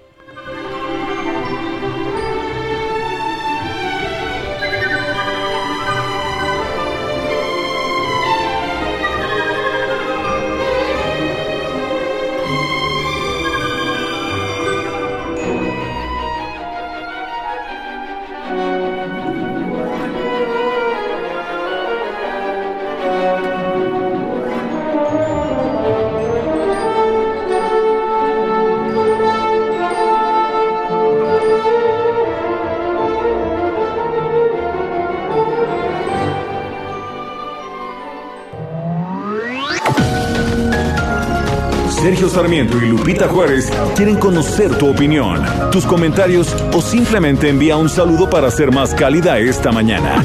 Envía tus mensajes al WhatsApp 5520 109647.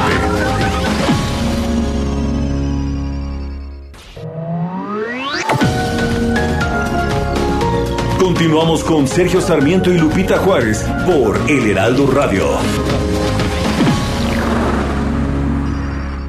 Hola, soy Paola Barragán, interiorista mexicana, y quiero invitarte a Expo Mueble Internacional. Llevo más de cinco años asistiendo al evento y te puedo asegurar que encontrarás la más alta calidad y diseño en muebles y decoración para tu negocio o proyecto, además de contar con estrictos protocolos anti-COVID para la seguridad de todos. La cita es del 16 al 19 de febrero en Expo Guadalajara. Regístrate en expomuebleinternacional.com.mx.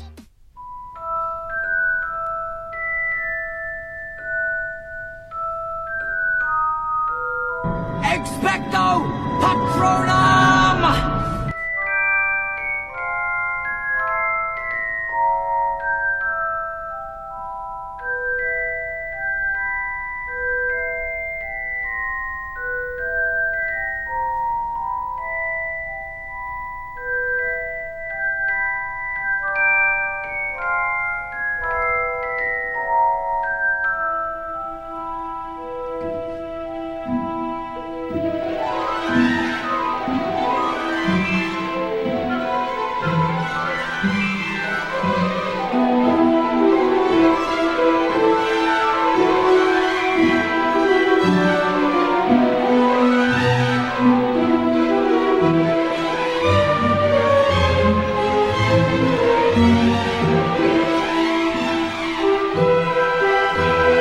Otra probadita de la música de John Williams. Este es el tema de Hedwig de la película Harry Potter.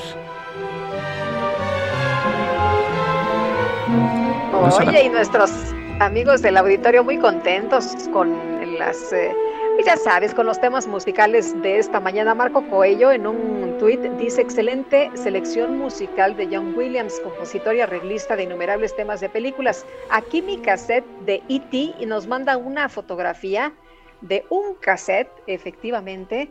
No sé si nuestros amigos del auditorio sepan qué es un cassette. Pero para quienes sí, bueno, pues ahí está muy bonito con todo y su empaque, hombre, de este, de este contacto entre la niña y el extraterrestre con el, con el dedo.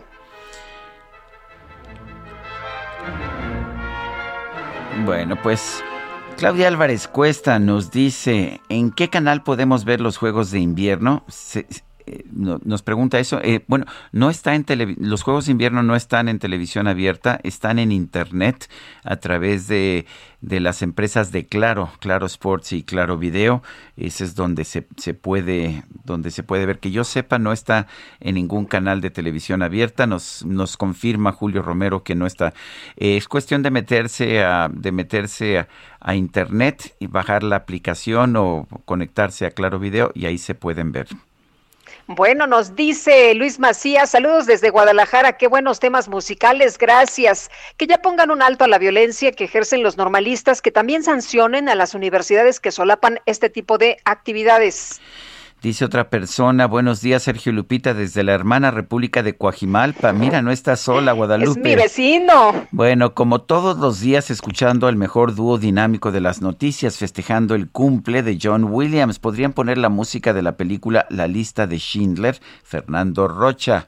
Oye, qué, buena peli, ¿verdad? Qué buena gran película, sí. Sí, cómo no. Y, qué lástima que tengamos pandemia, si no, con este frío, pues nos abrazábamos aquí mi vecino y yo, hombre.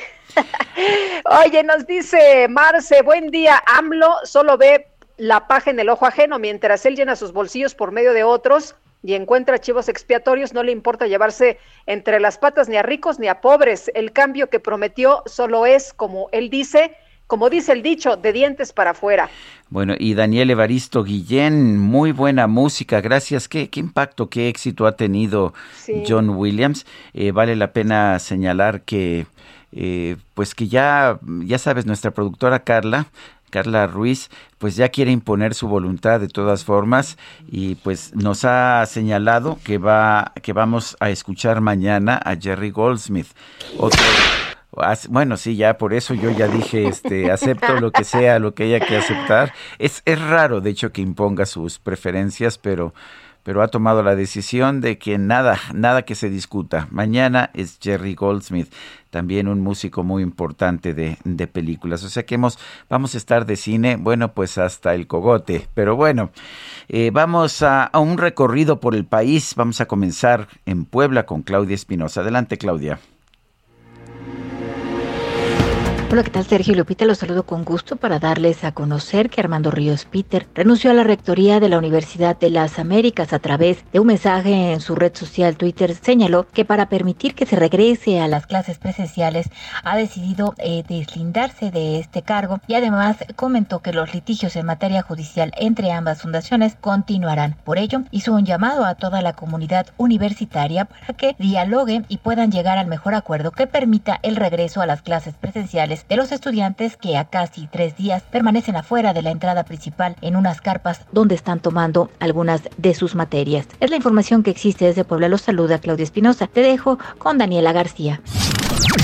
Gracias, Claudia. Muy buenos días, Sergio y Lupita. Pues el día de ayer, el gobernador del estado de Nuevo León dio a conocer que esperan que sea el próximo lunes 14 de febrero cuando se reactiven las clases presenciales en todos los niveles educativos. Esto después de que se registrara este martes una importante caída en el número de contagios registrados de COVID-19. Se sumaron 561. Esto, pues, llevó al mandatario a asegurar que el próximo jueves se reunirán con el Comité de Seguridad en Salud para definir el regreso a clases, esperando poder publicar el decreto en el periódico oficial Del Estado el fin de semana. Aseguró que quieren regresar al esquema original porque los niños son la prioridad de este gobierno. Así que habló de un, de un regreso obligatorio, sin embargo el gobernador aseguró que no habrá sanciones para los padres de familia que opten por mantenerse en clases a distancia o híbridas si es que así lo desean, ya sea por comodidad o por alguna comorbilidad que tenga el menor. Cabe señalar que según las cifras de la Secretaría de Salud presentadas este día, se registró una disminución tanto en contagios como en hospitalizaciones. Se sumaron 561 casos tan solo en las pasadas 24 horas. Previamente, el monto ascendía por encima de los 2.000. Alma Rosa Marroquín, titular de salud de la entidad, recordó que la última vez que se registró una cifra tan baja fue el 29 de diciembre, un día después de que se declarara el inicio de la cuarta ola de contagios de COVID-19 en el estado. Este martes se registraron 27 nuevas defunciones por esta enfermedad y 825 personas hospitalizadas, de las cuales 157 se encuentran conectadas a un ventilador mecánico. Cabe mencionar que actualmente se reportaron 13 pacientes pediátricos hospitalizados y una mujer embarazada en hospitales de la localidad. Es la información esta mañana.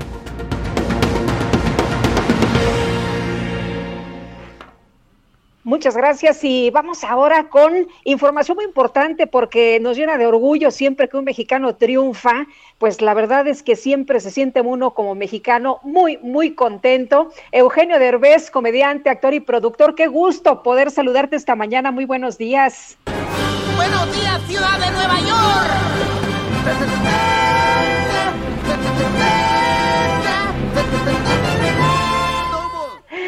¿Cómo estás, Eugenio Derbez? Muchas felicidades. Oye, la película Coda, Señales del Corazón, en la que participas, pues nominada a tres premios. Cuéntanos cómo te sientes. Muy contento, la verdad, muy contento. Ayer recibimos la noticia. Eh, teníamos, la verdad, la esperanza de, que estuviera nominada, pero pues uno nunca sabe si va a suceder o no. Y ayer estábamos conectados a las a las 5.20 de la mañana, que es a la hora aquí en Los Ángeles, a la hora que, que, lo anuncian. Estábamos todos en el chat, los actores y la directora, este, muy emocionados esperando las nominaciones y, y afortunadamente se dieron y, y, bueno, el premio que más nos emociona es el de mejor película porque el hecho que esté entre las 10 películas nominadas para mejor película este año, pues nos, nos llena de orgullo y de emoción. Bueno, pues es mejor película, mejor actor de reparto, mejor guion adaptado. Cuéntanos, eh, ¿cómo, cómo, cómo, viste esta película? ¿Cómo sientes precisamente el trabajo actoral que se hizo en la película y el guion? ¿Qué nos puedes decir de él?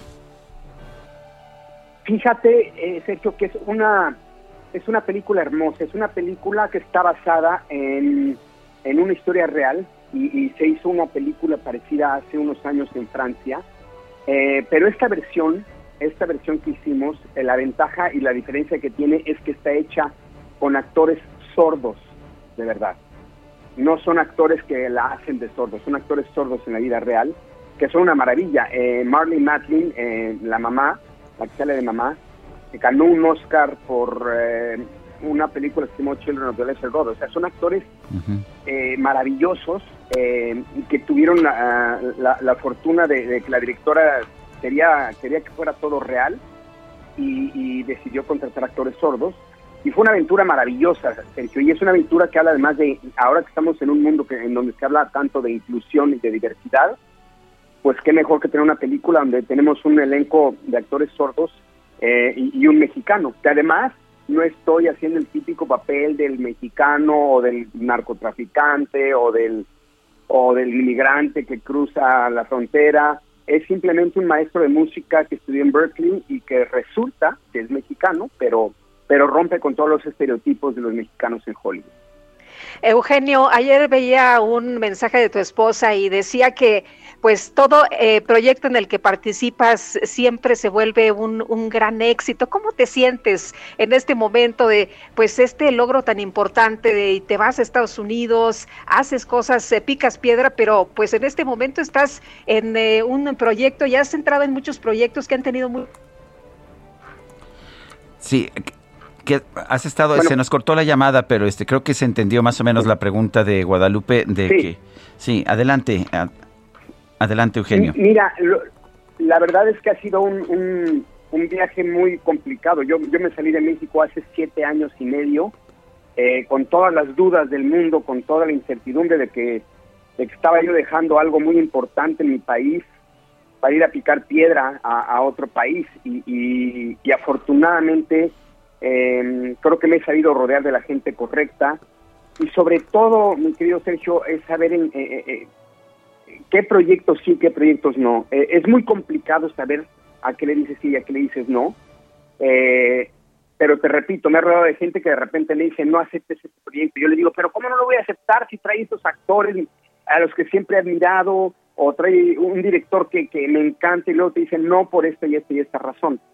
y de repente te dicen, hace esta película, como por ejemplo Coda, que me dijeron, es una película pequeñita, independiente, pero el guion está muy bueno, la, la directora es muy buena, o sea, le dieron muchas posibilidades, entonces también le doy un crédito enorme al equipo que tengo detrás, que me sabe guiar en qué proyectos aceptar y cuáles rechazar. Eh, he visto declaraciones de que no vas a ir a la, a la ceremonia o sí vas a ir a la ceremonia. ¿Qué planes tienes? Bueno, tengo eh, una película, justamente empieza una película a principios de marzo eh, y están trabajando en eso, en ver si me pueden abrir algún espacio, eh, pero desgraciadamente no siempre se puede por las distancias. Este, no voy a estar en Los Ángeles, entonces le digo que tomar un avión, etcétera, etcétera. Pero yo supongo que en el transcurso de esta semana verán si me pueden hacer un espacio, pueden mover algo del calendario eh, para ver si puedo asistir a la ceremonia. Ojalá, me encantaría.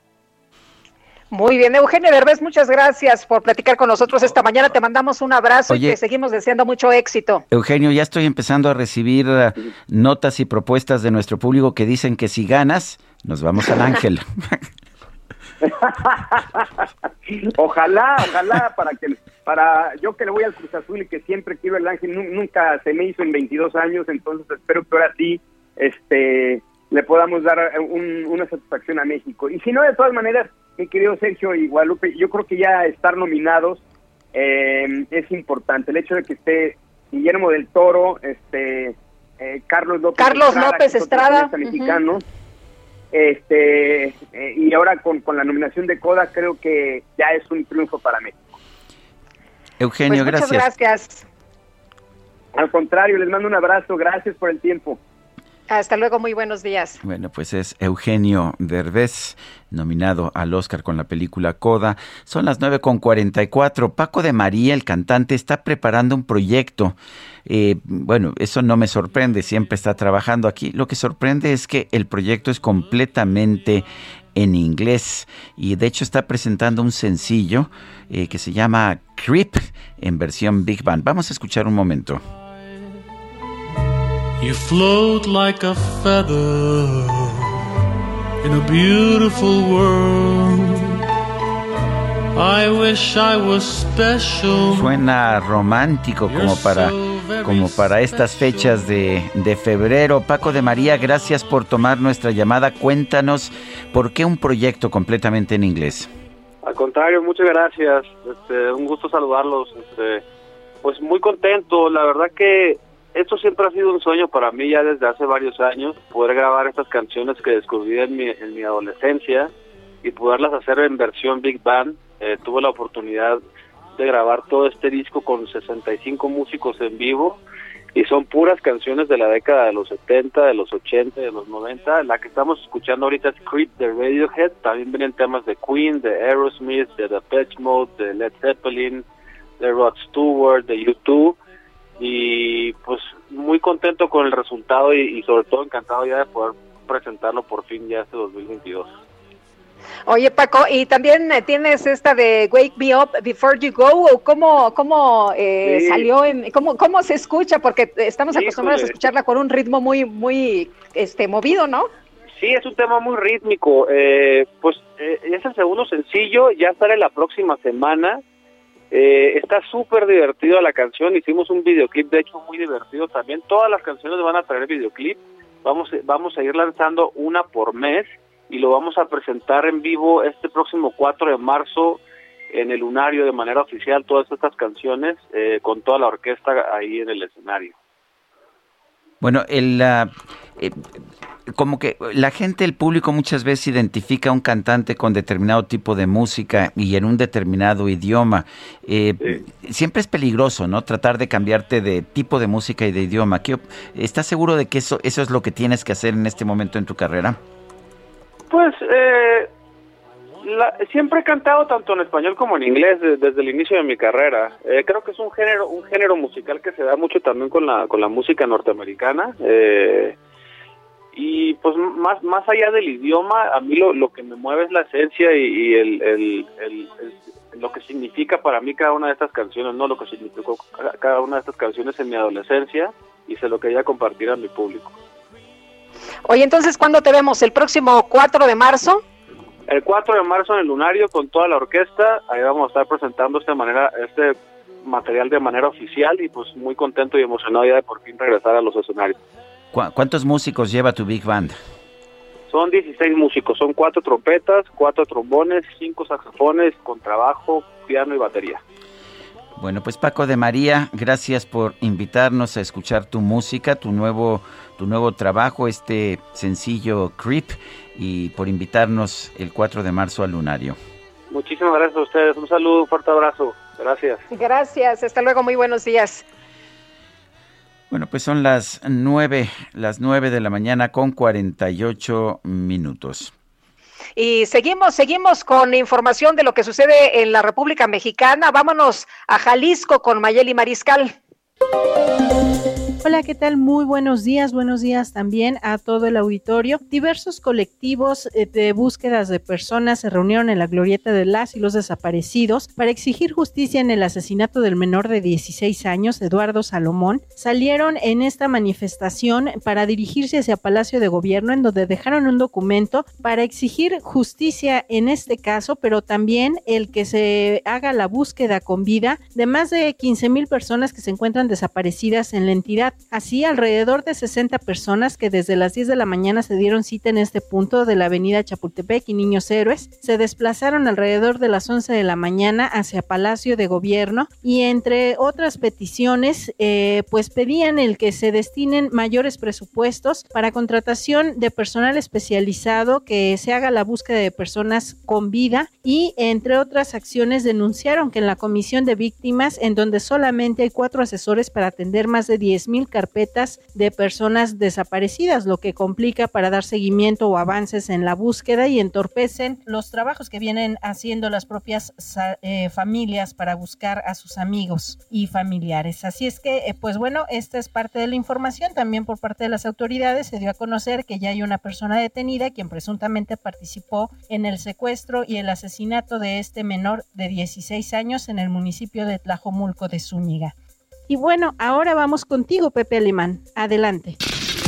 ¿Qué tal, Sergio Lupita? Para informarles que la Comisión Estatal de Búsqueda de Personas de San Luis Potosí emitió una ficha de búsqueda para dar con el paradero del exdiputado local Pedro César El Mijis Carrizales Becerra, quien se encuentra desaparecido desde el pasado 31 de enero. De acuerdo con la ficha, el dirigente de pandillas potosino fue visto por última vez en el Hotel Las Fuentes, en Saltillo, Coahuila, y se dirigía a la ciudad de Monterrey en el estado de Nuevo León a bordo de una camioneta. De acuerdo con la Fiscalía Potosina, el sábado 5 de febrero tuvo conocimiento de la desaparición del Mijis, luego de que la familia denunció ante la Fiscalía Especializada en Derechos Humanos su desaparición, y en su relato, los familiares del Mijis mencionaron que la última vez que tuvieron contacto con él fue el miércoles 2 de febrero a través de mensajes de WhatsApp.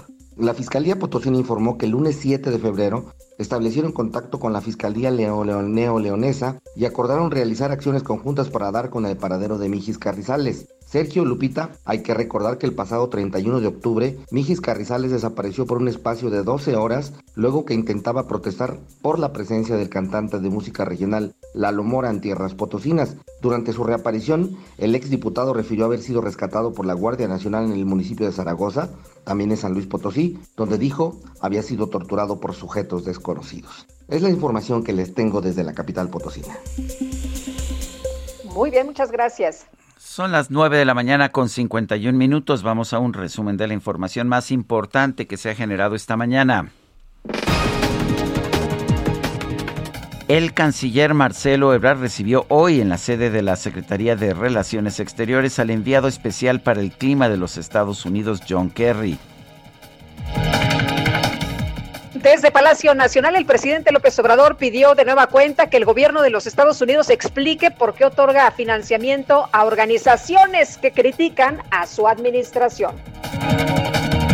Por otra parte, el presidente López Obrador planteó la posibilidad de hacer una pausa en las relaciones con España para evitar que las empresas de ese país vean a México como tierra de conquista. Sí, la pausa es, vamos a darnos tiempo para respetarnos y que no nos vean como tierra de conquista. O sea, sí queremos tener buenas relaciones con todos los gobiernos, con todos los pueblos del mundo, pero no queremos que nos roben, así como eh, los españoles no quieren que lleguen de ningún país y hacen bien a robarles, pues tampoco queremos nosotros.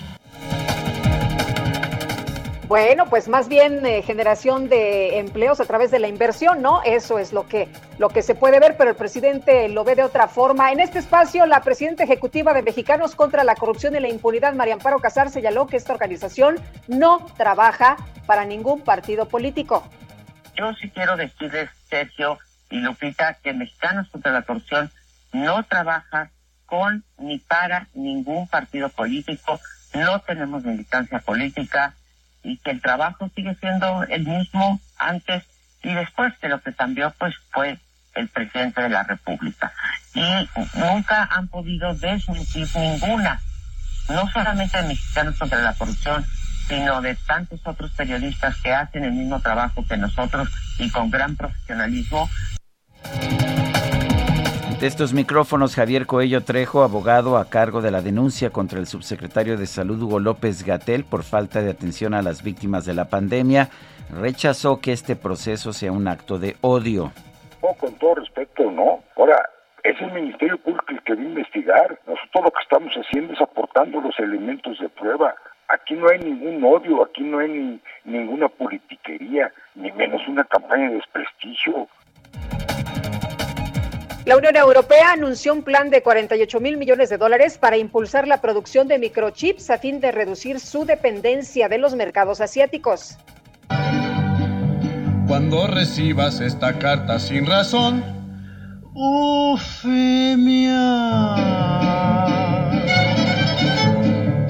ya sabrás que entre nosotros todo. La Universidad de Leicester y el Consejo de Investigación de Artes y Humanidades del Reino Unido informaron que con ayuda de más de mil expertos de distintas disciplinas lograron descifrar el 70% de una carta de 1859 del investigador y escritor, del escritor inglés Charles Dickens. Esta carta se encontraba en la bodega de la Biblioteca Museo Morgan en Nueva York desde 1913. Los responsables de la investigación afirman que Dickens adoptó un sistema de abreviaturas con representaciones reducidas de palabras y otros símbolos, pues que dificultaban la lectura. Se nos acabó el tiempo, Guadalupe. Vámonos entonces, que la pasen todos muy bien, disfruten este día, nos escuchamos mañana a las 7 en punto. Hasta entonces, gracias de todo corazón.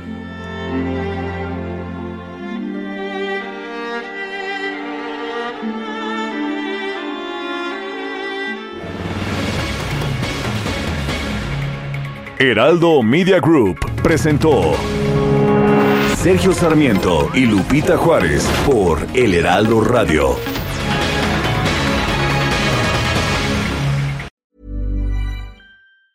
Ever catch yourself eating the same flavorless dinner three days in a row? Dreaming of something better? Well, HelloFresh is your guilt-free dream come true, baby. It's me, Kiki Palmer. Let's wake up those taste buds with hot, juicy pecan crusted chicken or garlic butter shrimp scampi. Mm. Hello Fresh. Stop dreaming of all the delicious possibilities and dig in at HelloFresh.com. Let's get this dinner party started.